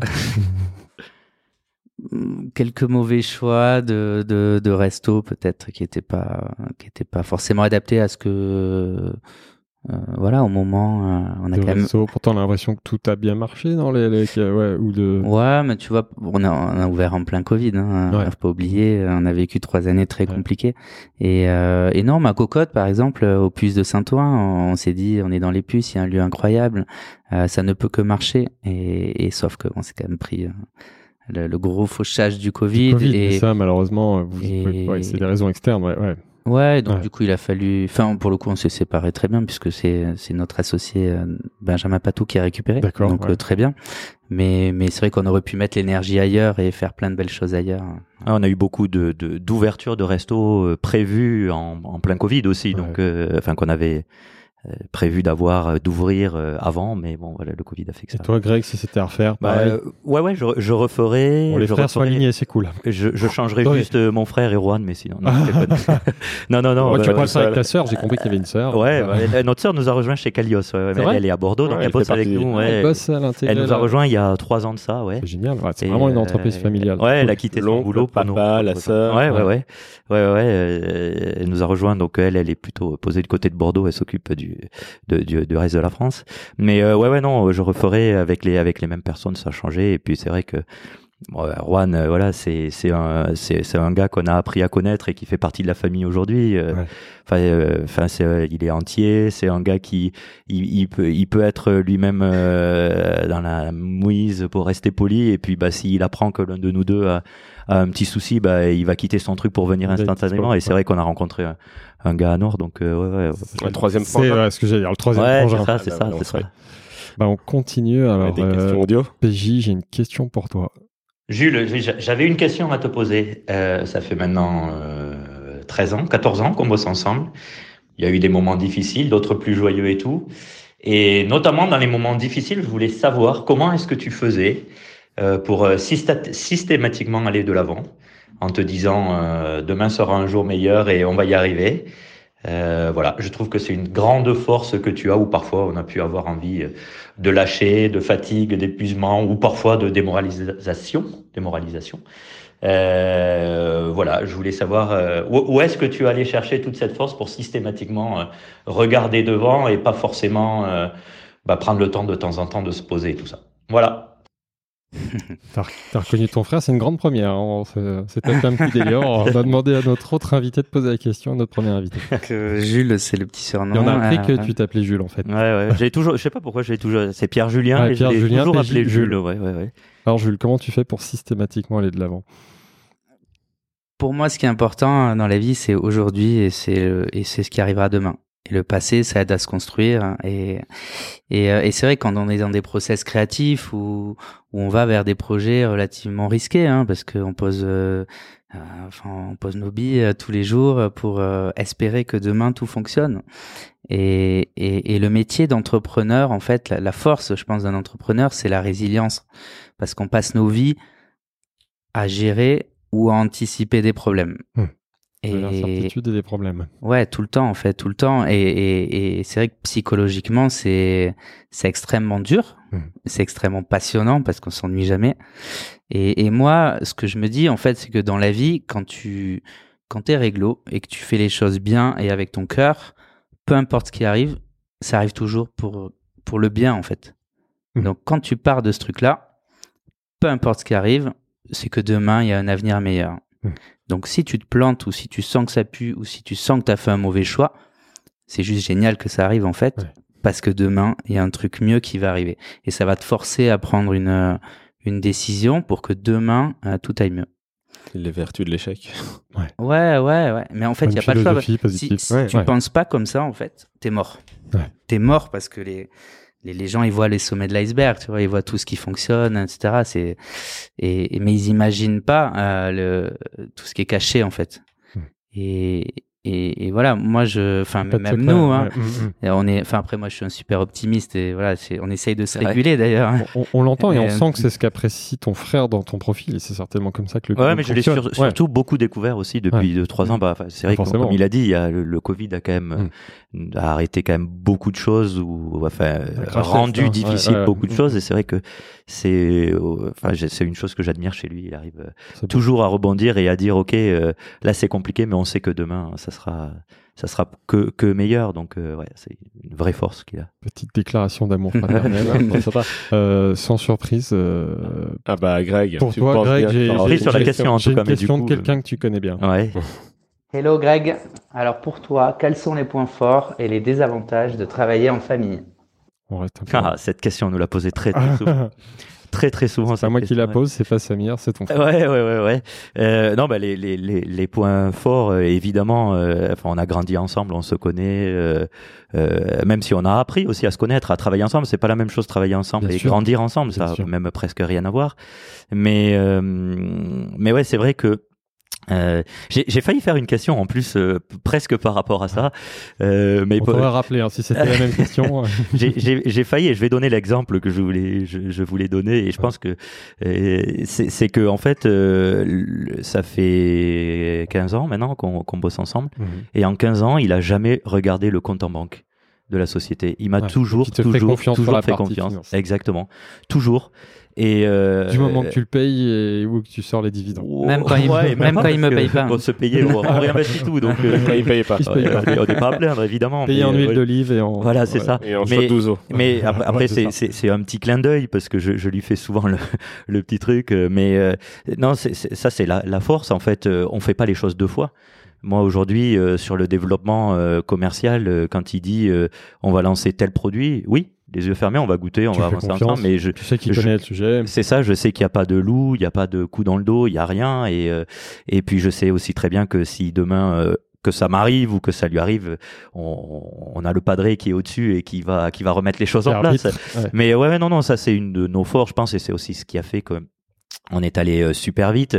Et, et voilà et c'est ce qu'on a retrouvé aussi. Je, même si c'est c'est pas les liens du sang mais avec Juan presque mmh. ouais, on, enfin j'ai l'impression qu'on se connaît depuis des années qu'on a grandi ensemble. Et, voilà c'est ce qui fait qu'on avance aussi vite Et euh, donc voilà. Et la difficulté, bah, les difficultés, euh, c'est qu'on a peur aussi de décevoir encore plus, quoi. Ouais, Il y a plus à perdre. Il y, c'est a- plus à perdre. C'est vrai que des histoires euh, de frères ou de ou de potes qui se sont qui se sont disputés, qui se sont clashés après des boîtes, après avoir ouvert des boîtes, c'est très difficile. Ça peut foutre euh, Ouais. le bazar. hein, Ouais, ouais, ouais, et- et- en famille. On ouais, ouais. Et puis, enfin, d'autant plus que c'est pas que nous deux, c'est les parents, c'est la sœur. Enfin, c'est on est une grande famille. Il y a les Ouais, grands-parents, il y, a- y avait tout le monde hein, dans la- l'aventure de départ aussi. Il y, a- il y a une prise de risque là-dessus. Ouais, Heureusement, une ça se passe prise- bien. Ouais, ouais, ça se passe bien. Alors évidemment, on, co- on connaît, on connaît aussi un petit peu. Alors c'est moins vrai maintenant. Il y a eu, euh, ouais, il y a eu des crises. on connaît, des- ouais, mais en fait, a- on, on connaît nos sujets sur lesquels on sait, euh, on sait ne pas être d'accord ou alors on les aborde, ça peut clasher, ça dure jamais plus de 20, 20 minutes. On sait tous les deux que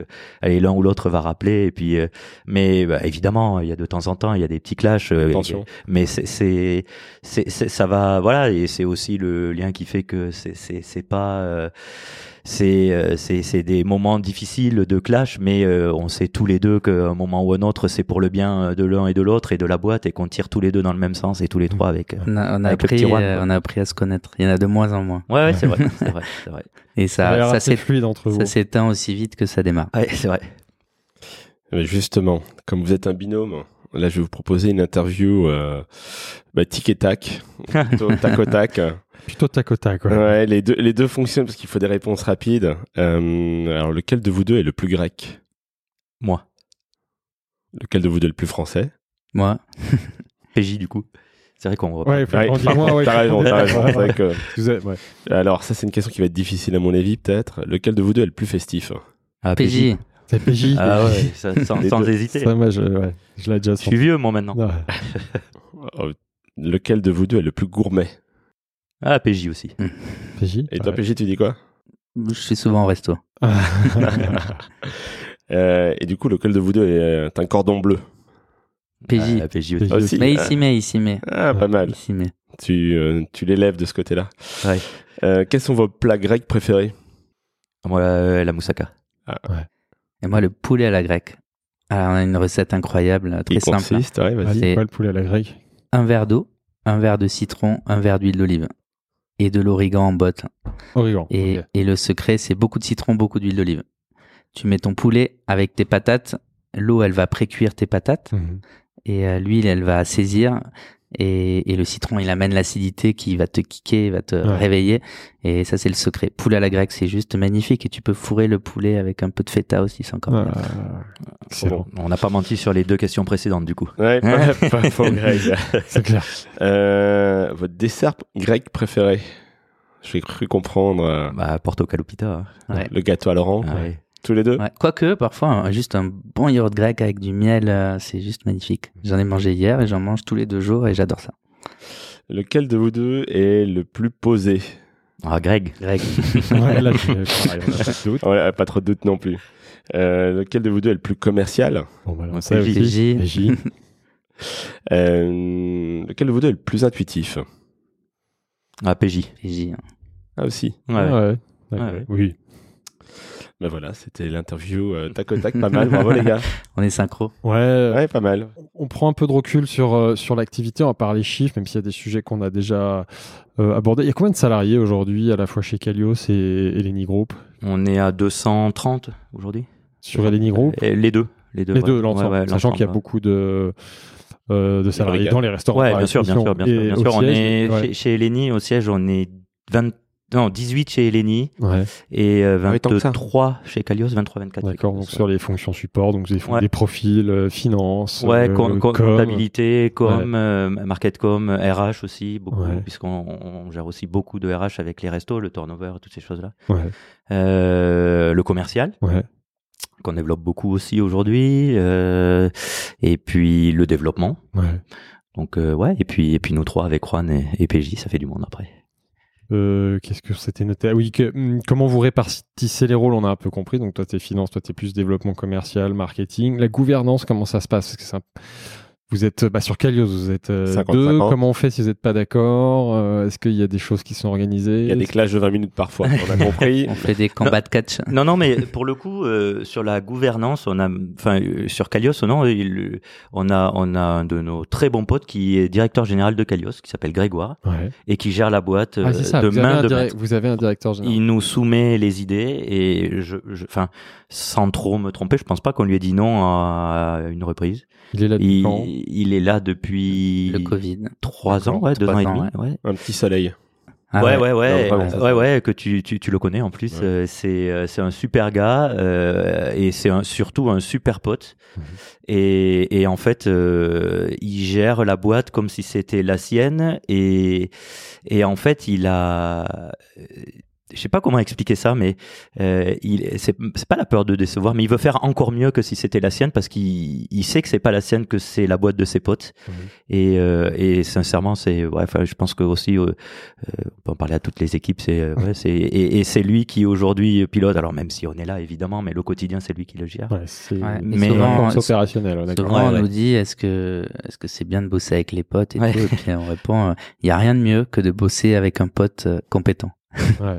Il faut qu'il Et- soit compétent, il faut qu'il y ait de la Ouais. communication. euh. Exact. ça. Donc on évite un peu la question, mais sans l'éviter aussi, parce que c'est vrai que on n'a jamais eu de, de, de, de position opposée l'un à l'autre euh, Mm. sur, sur un quelconque sujet, que ce soit de développement stratégique ou autre. On échange beaucoup. Il y a beaucoup Ouais. de communication en fait. Ouais, ouais. Et l'Eni Group aujourd'hui, c'est combien de restaurants en tout? 13 euh, plus 1 qui arrive. Bientôt coup, 14 avec ouais, Lille et- 14 et 15 avec Rennes.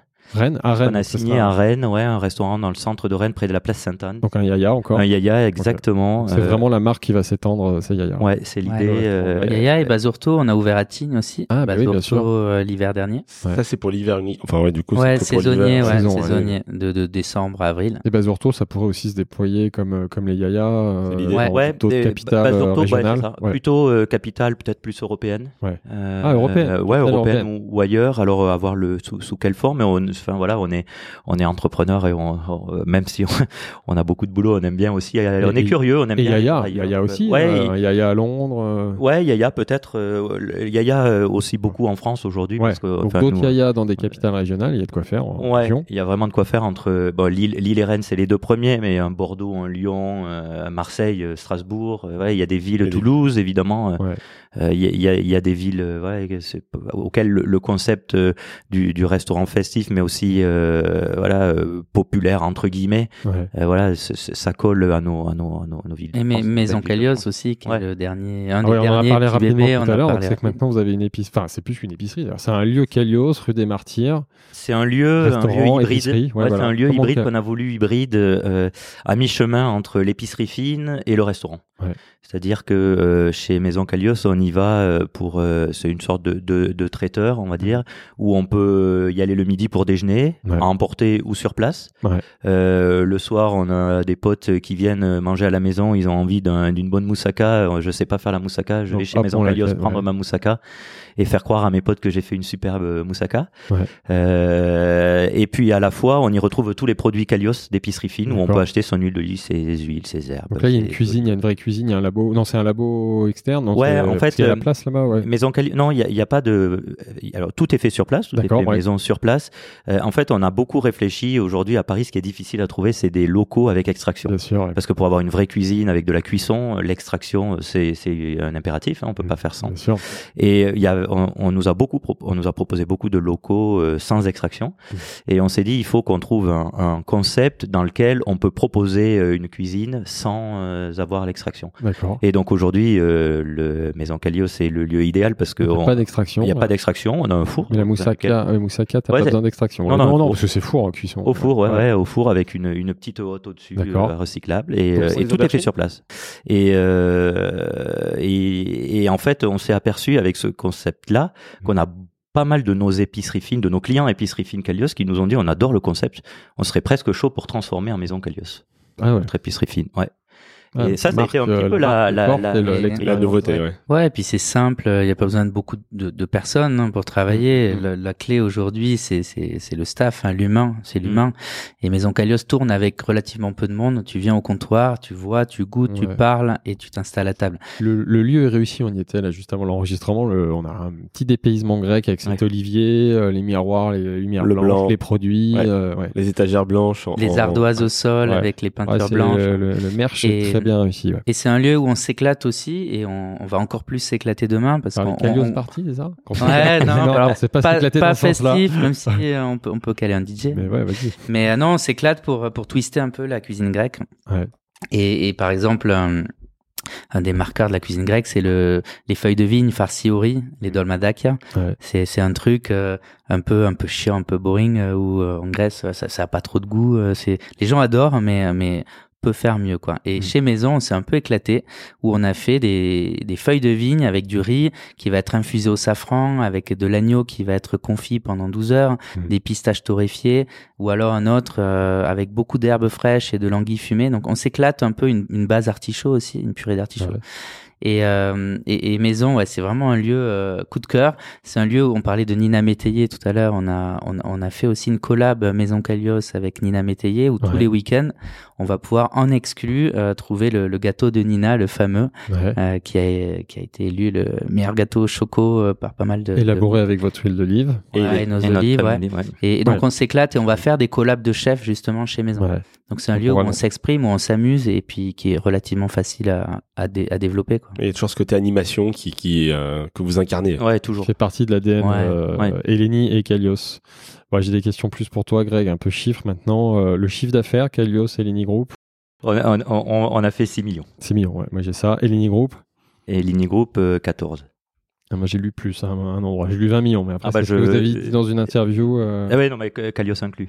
Ah, d'accord, Ah, les deux, d'accord. Donc c'est ça, alors. c'est 6 et 14 plus 14. 6, ouais. Ouais, d'accord, très bien. Répartition justement du chiffre d'affaires sur Kalios, B2B, B2C. euh, Ouais, euh, 50-50. c'est ce que tu disais Ouais, tout ouais. à l'heure. Et digital, on a dit 10%. Ouais, ouais. Calios B2B 90% ouais. et 10% Oui, le parce que tu B2C. pensais, oui, mais c'est vrai. Mais dans le B2B, tu as épicerie et chef. Ah, Tu vois, pour moi, ça reste du B2B, Ah, ça mais reste ouais. du B2B. Mais Ouais, t'es d'accord. 50-50 sur cette partie-là. Qu'est-ce qui est plus rentable, euh, Kalios ou Eleni Group? Oh là, Ça dépend des moments. ça dépend. Aujourd'hui, la question se Vous pose êtes pas. normand en fait ou grec Euh, non, non, mais euh, les- Bah, les- Ça dépend. c'est c'est beaucoup, c'est beaucoup plus de boulot les restos. Ouais. Beaucoup plus les restos parce Beaucoup que plus de main d'œuvre. Ouais, plus de beaucoup plus de main d'œuvre, beaucoup plus de de de. Enfin, les clients euh, vont pas venir. Enfin, il y a tellement d'offres à Paris en restauration que euh, pour aller chercher les clients, on a des habitués évidemment. Mm, mm, mm. Euh, Calios, on sait très bien que quand les gens goûtent notre produit, en général, ils vont y revenir restent. tout seuls. T'as de la fidélité. Euh, ouais, et exactement, rentable puis- sur la durée. ouais. C'est ça, exactement. Et puis Yaya, bon voilà, même si on, on connaît beaucoup de fêtards, on va pas tous les vendredis, tous les samedis chez Yaya faire la fête, même si on pourrait. Hein. Ouais. Mais euh, ouais, en termes d'énergie, euh, beaucoup, beaucoup les restos. De- ouais. D'énergie, beaucoup les restos. On approche euh, de la fin du podcast. Et puis pour Ah, répondre, vas-y, pardon, je te coupe. vas-y. Je te coupe parce que pour répondre complètement à la question, en Moi, fait, bien, on, euh, pour pour pour euh, couper un petit peu cette image reçue où effectivement on développe beaucoup, euh, on gagne pas énormément d'argent dans la restauration. Ouais. C'est hyper compliqué, c'est un à métier. petite marge. hein, Ouais, évidemment, on se fait plaisir quand on a, on est au resto avec nos potes chez nous. Évidemment, c'est très cool. On fait la fête, on peut boire, on peut manger, on fait, on fait tout ça. Mais dans la restauration, on gagne pas beaucoup d'argent parce que c'est des métiers de centimiers presque Ouais. où il faut gérer au cordeau parce que effectivement, euh, si nous demain on voit un moussaka à 35 balles, alors oui, on est très rentable à 35 balles, mais on sait très bien qu'on n'aura pas les clients en face. Donc euh, les, les coûts ont vachement augmenté aussi. Le, le staff, on a dû revoir aussi beaucoup notre façon de de, de travailler puisque les, les, les les mentalités au travail ont beaucoup changé aussi. Mhm. Et, euh, et quand euh, voilà, on a, alors autant en cuisine, c'est vrai qu'il y a des il y a des gens de passion, on a moins de gens qui viennent en disant bah, j'ai envie d'apprendre et je vais ouvrir mon restaurant plus tard. Ouais. Ça c'est il y en a, il y en a beaucoup moins. Et euh, et bah, et au-delà de ça, on fait des erreurs aussi. Donc en fait, dans la restauration, même si on a beaucoup de restos et puis je mets au défi quiconque même sur les sur les grands groupes qui sont super bien euh, qui sont super bien construits, euh, gérés et tout. Enfin, euh, la restauration, on gagne pas non plus des millions d'euros. C'est c'est- évidemment, on n'est pas à On plaindre. évoque mais- souvent ici, mais c'est intéressant parce que tu réponds à ma question. C'est-à-dire que la BU Kalios est plus rentable. Après, c'est malin d'avoir les deux parce qu'évidemment, votre activité restauration crée une vitrine pour, euh, pour, euh, Ouais, pour l'épicerie et pour l'huile d'olive. Ouais, et puis- et puis- très et- complémentaire. Puis aujourd'hui, Voilà, euh, on, enfin, on est, on est, on est jeune, enfin, on est en pleine, euh, en pleine réforme des retraites. On a quelques années à bosser encore, Ouais. donc euh, euh, autant faire les choses euh, pour lesquelles on s'amuse. Bah voilà, vous amusez, les vous faire le les faites choses, bien, euh, ça marche commercialement. Ouais, exactement. Et puis si, si, enfin, euh, je, vous je en prends, Ouais, je prends souvent ce parallèle où, euh, euh, enfin, si on avait voulu gagner des millions, on aurait créé une app, euh, on aurait fait une levée de fonds à 100 resté- millions, et puis on vous serait- resté dans la finance. Ouais, peut-être, peut-être. C'est un métier qui est très difficile où on gagne pas forcément. Enfin, on se dit pas demain, tiens, je vais vendre Eleni euh, 100 millions et j'ai fini. Mais, mais c'est, c'est- on sait très bien que ça sera pas du tout le cas. Donc voilà, c'est aussi, on se fait aujourd'hui très plaisir dans ce qu'on fait et c'est aussi ça l'essentiel. Et ce qui est intéressant, c'est qu'avec ce que vous avez créé, vous en avez sous le pied. Alors justement, parlons de la suite. Euh, quels sont les enjeux pour la suite? Quels sont les développements? Alors on a compris déjà développement de la restauration d'Yaya euh, en région. Euh, quels sont les autres développements? Donc l'international aussi, on en a un peu parlé. Ouais, bah alors un peu chaque chose en son temps, hein, vraiment Ouais. la, la région. Alors euh, c'est beaucoup d'énergie aussi Ouais. euh, le, le, le, le, le, le développement euh, parce que bah, ouvrir en province, euh, il faut être sur place. Faut y aller, faut Il connaître, faut y faut aller, faire faut un connaître. Et justement, il y en a un des deux qui PJ. prend le. C'est fini, le tac au tac, c'est fini. Je lui ai déjà trouvé son appart à Lille. Ah et, euh, non, non, je rigole, mais et, euh, en plus on a tellement de potes à Lille qu'on on va se battre pour y aller, je suis sûr. Mais euh, non, non, mais c'est c'est une organisation qui est très différente aussi. Euh, ouvrir en province, autant à Paris, euh, on a un problème à Secrétan, hop, un petit vas. scooter, Ah, en ouais. 10 minutes on y est. Ah. On a un problème euh, à la défense, euh, un petit coup de scooter, on, on y est rapidement. Euh, c'est une organisation qui est assez différente, tant euh, d'avoir des, des personnes de confiance aussi sur place, Mm. euh, parce que bah, on n'y est pas au quotidien. Alors évidemment, on y va régulièrement. Euh, bah, le Bazourto à Tignes a été un super exemple pour nous d'apprentissage aussi, Mhm. parce que euh, bah, c'est loin. Alors euh, euh, Tignes, pour ceux qui connaissent Tignes ou, ou Val d'Isère, euh, depuis Paris, c'est peut-être la station la plus éloignée avec Val d'Isère. Mm. C'est 7h30 de voiture, euh, peut-être 6h30 de train, 6 heures de train, 1 heure de voiture. Ouais. Donc il y a un truc qui va pas, on peut, peut pas se planter. On peut, pas Donc, pointer, il on faut est des moins gens en réactif. confiance. Voilà, donc il faut bien- des gens de confiance, il faut que les process soient ça. hyper bien en place. de la méthode. Et c'est exactement ça. Et se structurer dans un métier où euh, bah, ça, ça reste un métier de de de de, de, de- de humain quoi. On a on a des gens en face de nous. euh, un jour on a quelqu'un qui aime pas, euh, qui est allergique à telle chose. Le lendemain qui adore ça. Et il faut composer avec tout ça. Et donc euh, ouais, c'est- une organisation. Mais euh, voilà, Euh, faut- L'envie, en tout cas, c'est de, de continuer à développer euh, au bon rythme. Mhm. Le bon rythme qu'on s'est fixé, c'est deux à trois ouvertures par an. D'accord. C'est De beaucoup resto, et pas ouais. De beaucoup. restaurant. Ouais, de resto. Ouais. Euh, c'est c'est beaucoup parce que ça reste euh, trois beaux restos quand même à ouvrir avec euh, C'est énorme, trois une, restaurants. une quinzaine, vingtaine de, de personnes à l'intérieur euh, par resto. Et, et c'est pas beaucoup parce qu'on pourrait faire plus, mais l'idée c'est de le faire bien. Et ça, ça a été ça aussi la, la, la leçon, on va dire, c'est que il faut pas vouloir aller trop vite, il faut absorber la croissance aussi. Ouais. Et, et, et notre euh, croissance de demain, ce sera ça, ce sera deux à trois belles ouvertures. de restaurant. Et mon Ouais. petit doigt m'a parlé d'un projet. Oui, mon petit doigt me parle d'un projet d'hôtel. Ouais, Ouais. c'est dans le pipe petit aussi. doigt on regarde. Dans quel coin du monde? C'est c'est en cours. On est en train de, À l'île de Maurice. bosser dessus. Ouais. non, je rigole. Saint-Barth. Non. On n'est pas d'accord sur la destination. Ouais, apparemment. Ah, finalement, regarde- on- pas si bien que ça. gars. On a réussi à faire Bah, c'est sur c'est enfin. Au bout de deux heures ouais, de, on- on- podcast. On, on, re- on regarde. On est, on Donc est euh, hôtellerie et Paris. Mais non, il y a, il y a un projet là imminent pour le coup. Ouais. Euh, on est en train de transformer trois de nos petits restos historiques euh, en un seul et même resto. Euh, donc euh, Vida, D'accord. Euh, Le Vin euh, et, et Street Lab aussi dans le 11e. Ouais. Le on les- 9, euh, Boulogne et, Boulogne, et 11e. 11e. 11e Ouais, et 10e. Au 10e, pardon. Ouais. 9e, mais c'est. Euh, bah c'est simple, on s'est dit, euh, on parlait avec Juan et on s'est dit, il nous manque quand même un lieu euh, cool où on peut s'exprimer autour du vin et d'une cuisine Ah. qui te parle, sud-ouest. Enfin, Juan, il est beaucoup dans le sud-ouest, Ouais. côté basque et pas que français, espagnol aussi. Et, euh, et on crée Arbella. Donc, Ah oui, euh, d'accord. Pas très loin du nom du chef, hein, Arbelaise. Arbellaez, mais ça qui veut en dire basque Ouais, veut dire ardoise. D'accord. Et donc, euh, on va s'éclater avec une cuisine un peu de marché, partage comme ça sur le sud-ouest. Pinchos. Et ouais. et et, dans, et, et ce que kiffe aussi euh, Juan, et ce que nous on adore aussi, c'est le bon le bon vin, le bon pinard. Ouais. Donc l'idée c'est de se faire aussi une cave avec des magnifiques bouteilles apricot pain. Donc on va faire basque des Non, non, tout, ouvert, ouais, Partout. ouais, Ouais, France, Sud-ouest au global. Ouais, non, en France, on, a, d'accord. on a des super allocs que les poteaux nous ont autorisé d'avoir. Mais, mais l'idée, c'est de faire des, des marges cavistes, en fait. Ouais. Voilà. Parce qu'aujourd'hui, tu as des super pinards partout, mais ils sont euh, En intouchables. restauration, ils sortent très très chers. Et ouais, parce qu'il faut vivre aussi, on Bien peut sûr, il faut faire comprendre. son, faut faire hein, son voilà. PF, bien sûr. Mais, mais là, ce serait un prix caviste avec 10 balles de droit de bouchon, peu importe à qui. Donc et bon donc, vin euh, accessible et puis des petites choses sympas à grignoter à côté, tapas et Exactement. compagnie. Exactement. euh, Arbella, et ça ouvre euh, normalement mi-mai. C'est bien parce qu'on Dans le dixième, en lieu et place de Vida. D'accord. mi-mai, donc c'est ouais, c'est imminent. imminent, ouais. Ouais. Mi-mai, fin mai, à peu près. Et ça, ça rejoint un peu euh, Toulouse, du coup, euh, le sud-ouest. Enfin, On se Voilà. rapproche un On se petit on plus, commence. ouais. Des origines. Ah, De nos on est à quoi, amours. 200 Des o- km de chez vous, non Euh, le, le Pays Basque Ouais, ouais, ouais, c'est pas, pas, pas très loin. Après, Ouais, on c'est pas très loin. pourra imaginer un petit cassoulet euh, basque, comme ça, on Bah est voilà. un peu plus proche de chez nous. On a, De voir ça. on a une dernière question de quelqu'un que vous allez reconnaître sur la thématique euh, de l'avenir. Hello les garçons, j'espère que vous allez bien. C'est Amandine. Bon, euh, le balsamique, euh, la pâte de pistache, euh, tout ça, tout ça, c'est quand même très attendu. Mais à quand une gamme de cosmétiques à base d'huile d'olive grecque dont vous seriez évidemment les égéries?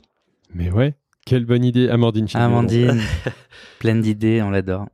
Euh, on s'est posé la question en vrai, en vrai, mais mais c'est vrai qu'à un moment faut recentrer un petit peu euh, les envies, les énergies et tout parce qu'on peut pas s'éparpiller partout.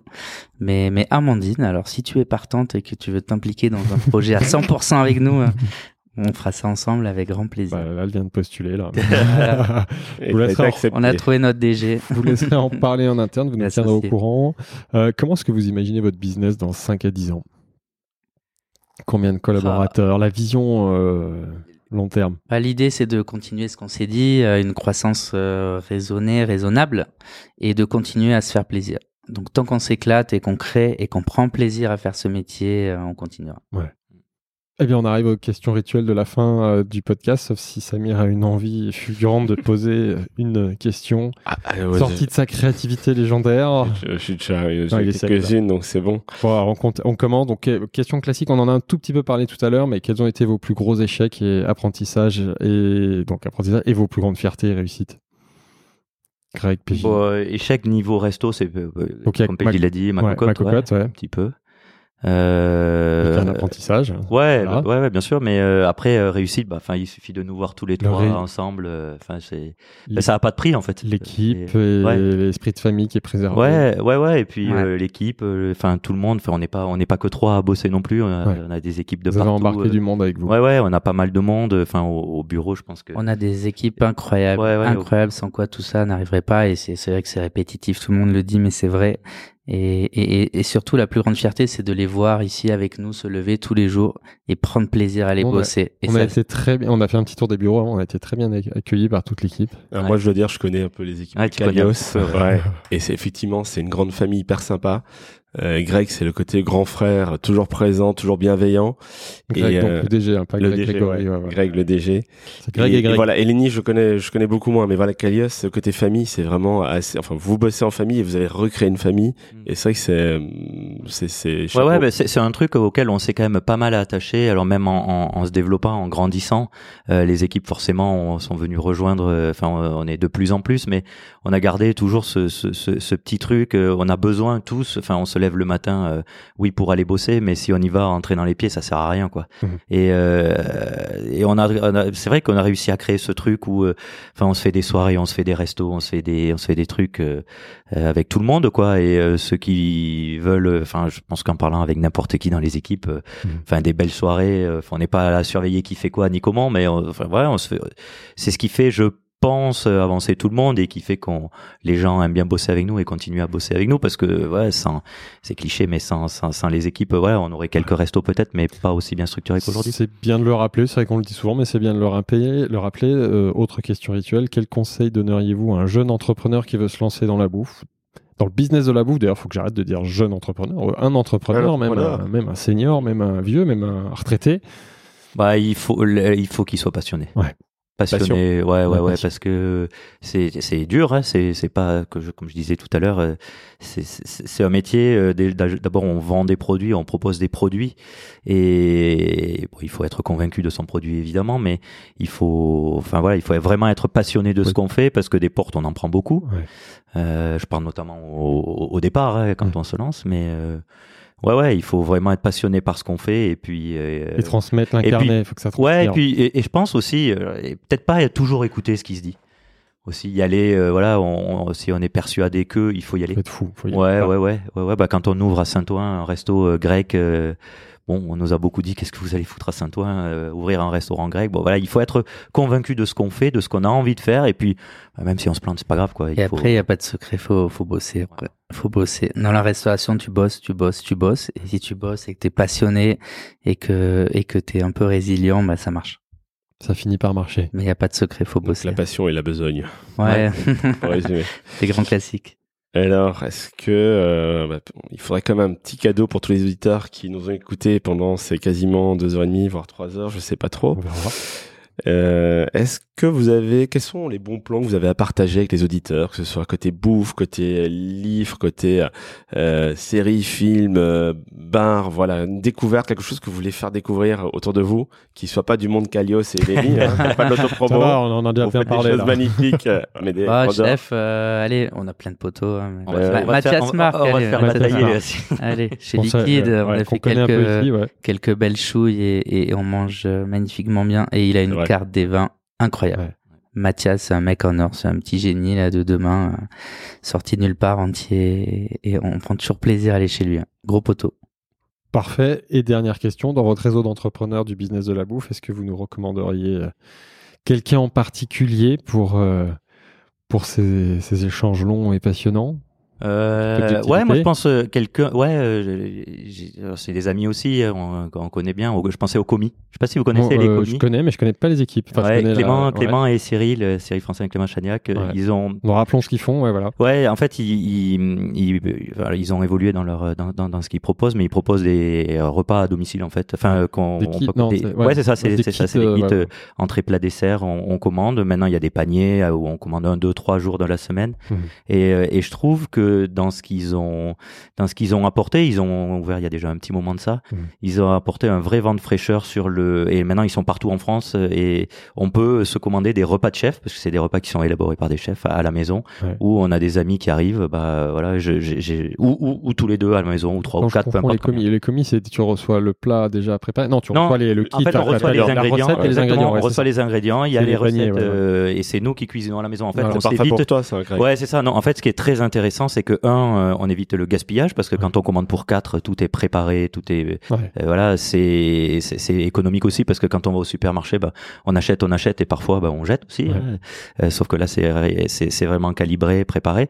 Et puis il y a des recettes hyper euh, originales, hyper, enfin qui changent beaucoup. Enfin, c'est ah, c'est hyper bien. intéressant. C'est bien, ça accompagne les gens pour qu'ils se remettent en cuisine. Ouais, ouais, ouais, c'est ça, qui est intéressant. C'est, vraiment de revenir. Alors moi, je, je, peux le dire, c'est pour ça qu'il cuisine plus que moi. Moi, j'ai- j'aime pas faire les courses. Ouais. Vraiment pas faire les courses. Tu sais pas quoi acheter. euh, ouais, tu sais pas quoi acheter. Tu as l'impression de jamais te recycler, de, de toujours faire les, Les mêmes. les euh, mêmes choses, les mêmes plats. T'as des potes qui viennent. Qu'est-ce que je leur ai fait la dernière fois que je leur refasse pas la même chose? Et c'est vrai que grâce à ça, t'as une, t'as plein de recettes différentes, plein de Ouais. trucs.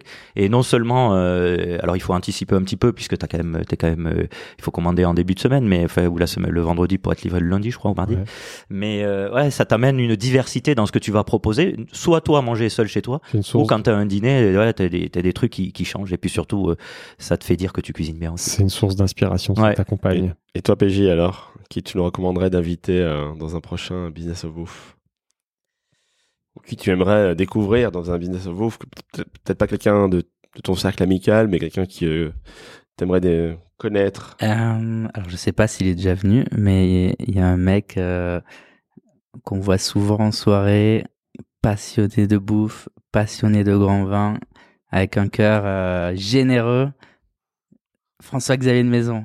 Vous l'avez déjà eu? Ah, non. Ah, c'est Ah vrai bah, que FX, FX, venir. c'est une bonne idée. Ah ouais, non, génialissime. C'est une génial. bonne idée Ah, parce FX, qu'il a, vous allez il rigoler et c'est un mec qui, niveau il a son, bah, déjà, il a sa ouais. carrière euh, Ouais. et il a son domaine, hein, c'est ça? Ouais, ouais, exactement. Il, a- il a- Bah, c'est une très Il bonne n'y a idée. pas encore de restaurant d'ailleurs. Non, il a pas de restaurant encore. Et euh. Lenny n'a pas envie de faire un restaurant avec lui d'ailleurs Euh, Pourquoi pas On a réfléchi. on a Ah. réfléchi déjà. Il est souvent. chez Non, non, mais c'est un mec. euh. C'est vrai qu'il a raison parce que c'est un mec qui est super sympa déjà, qui, qui, qui est hyper drôle, qui a une, enfin, il a 50 vies, on a l'impression. euh, il- Oui, c'est il ça. a il commencé New York, comme finance, comique. euh, Ouais, il a, il a un Comédien. Mm. qui est extraordinaire. Enfin, il- et c'est un mec qui ça, ça adore peut la bouffe. Ça peut être C'est un original. mec, et vous allez vous marier en plus. On va passer un bon moment. Moi, j'ai pas son contact, mais si vous l'avez, Ah, on, te, plaisir. on te le donne, ouais, Eh ben, on va essayer d'organiser tout ça. Bah, merci à tous les deux. On a passé un très bon moment. Voilà. Bah, nous aussi, c'était à cool vous. de faire une petite Euh, rétro- rétrospective. ça très s'est très ça cool. s'est bien passé. Ouais. parfaitement. Merci et à très bientôt. À bientôt. Au À revoir. Très vite. Si le podcast vous a plu, n'hésitez pas à vous abonner à Business of Bouffe sur votre appli audio et à partager l'info autour de vous. Vous pouvez aussi nous laisser 5 étoiles sur Apple Podcast ou Spotify, c'est important pour nous aider à gagner de la visibilité. Merci et à très bientôt.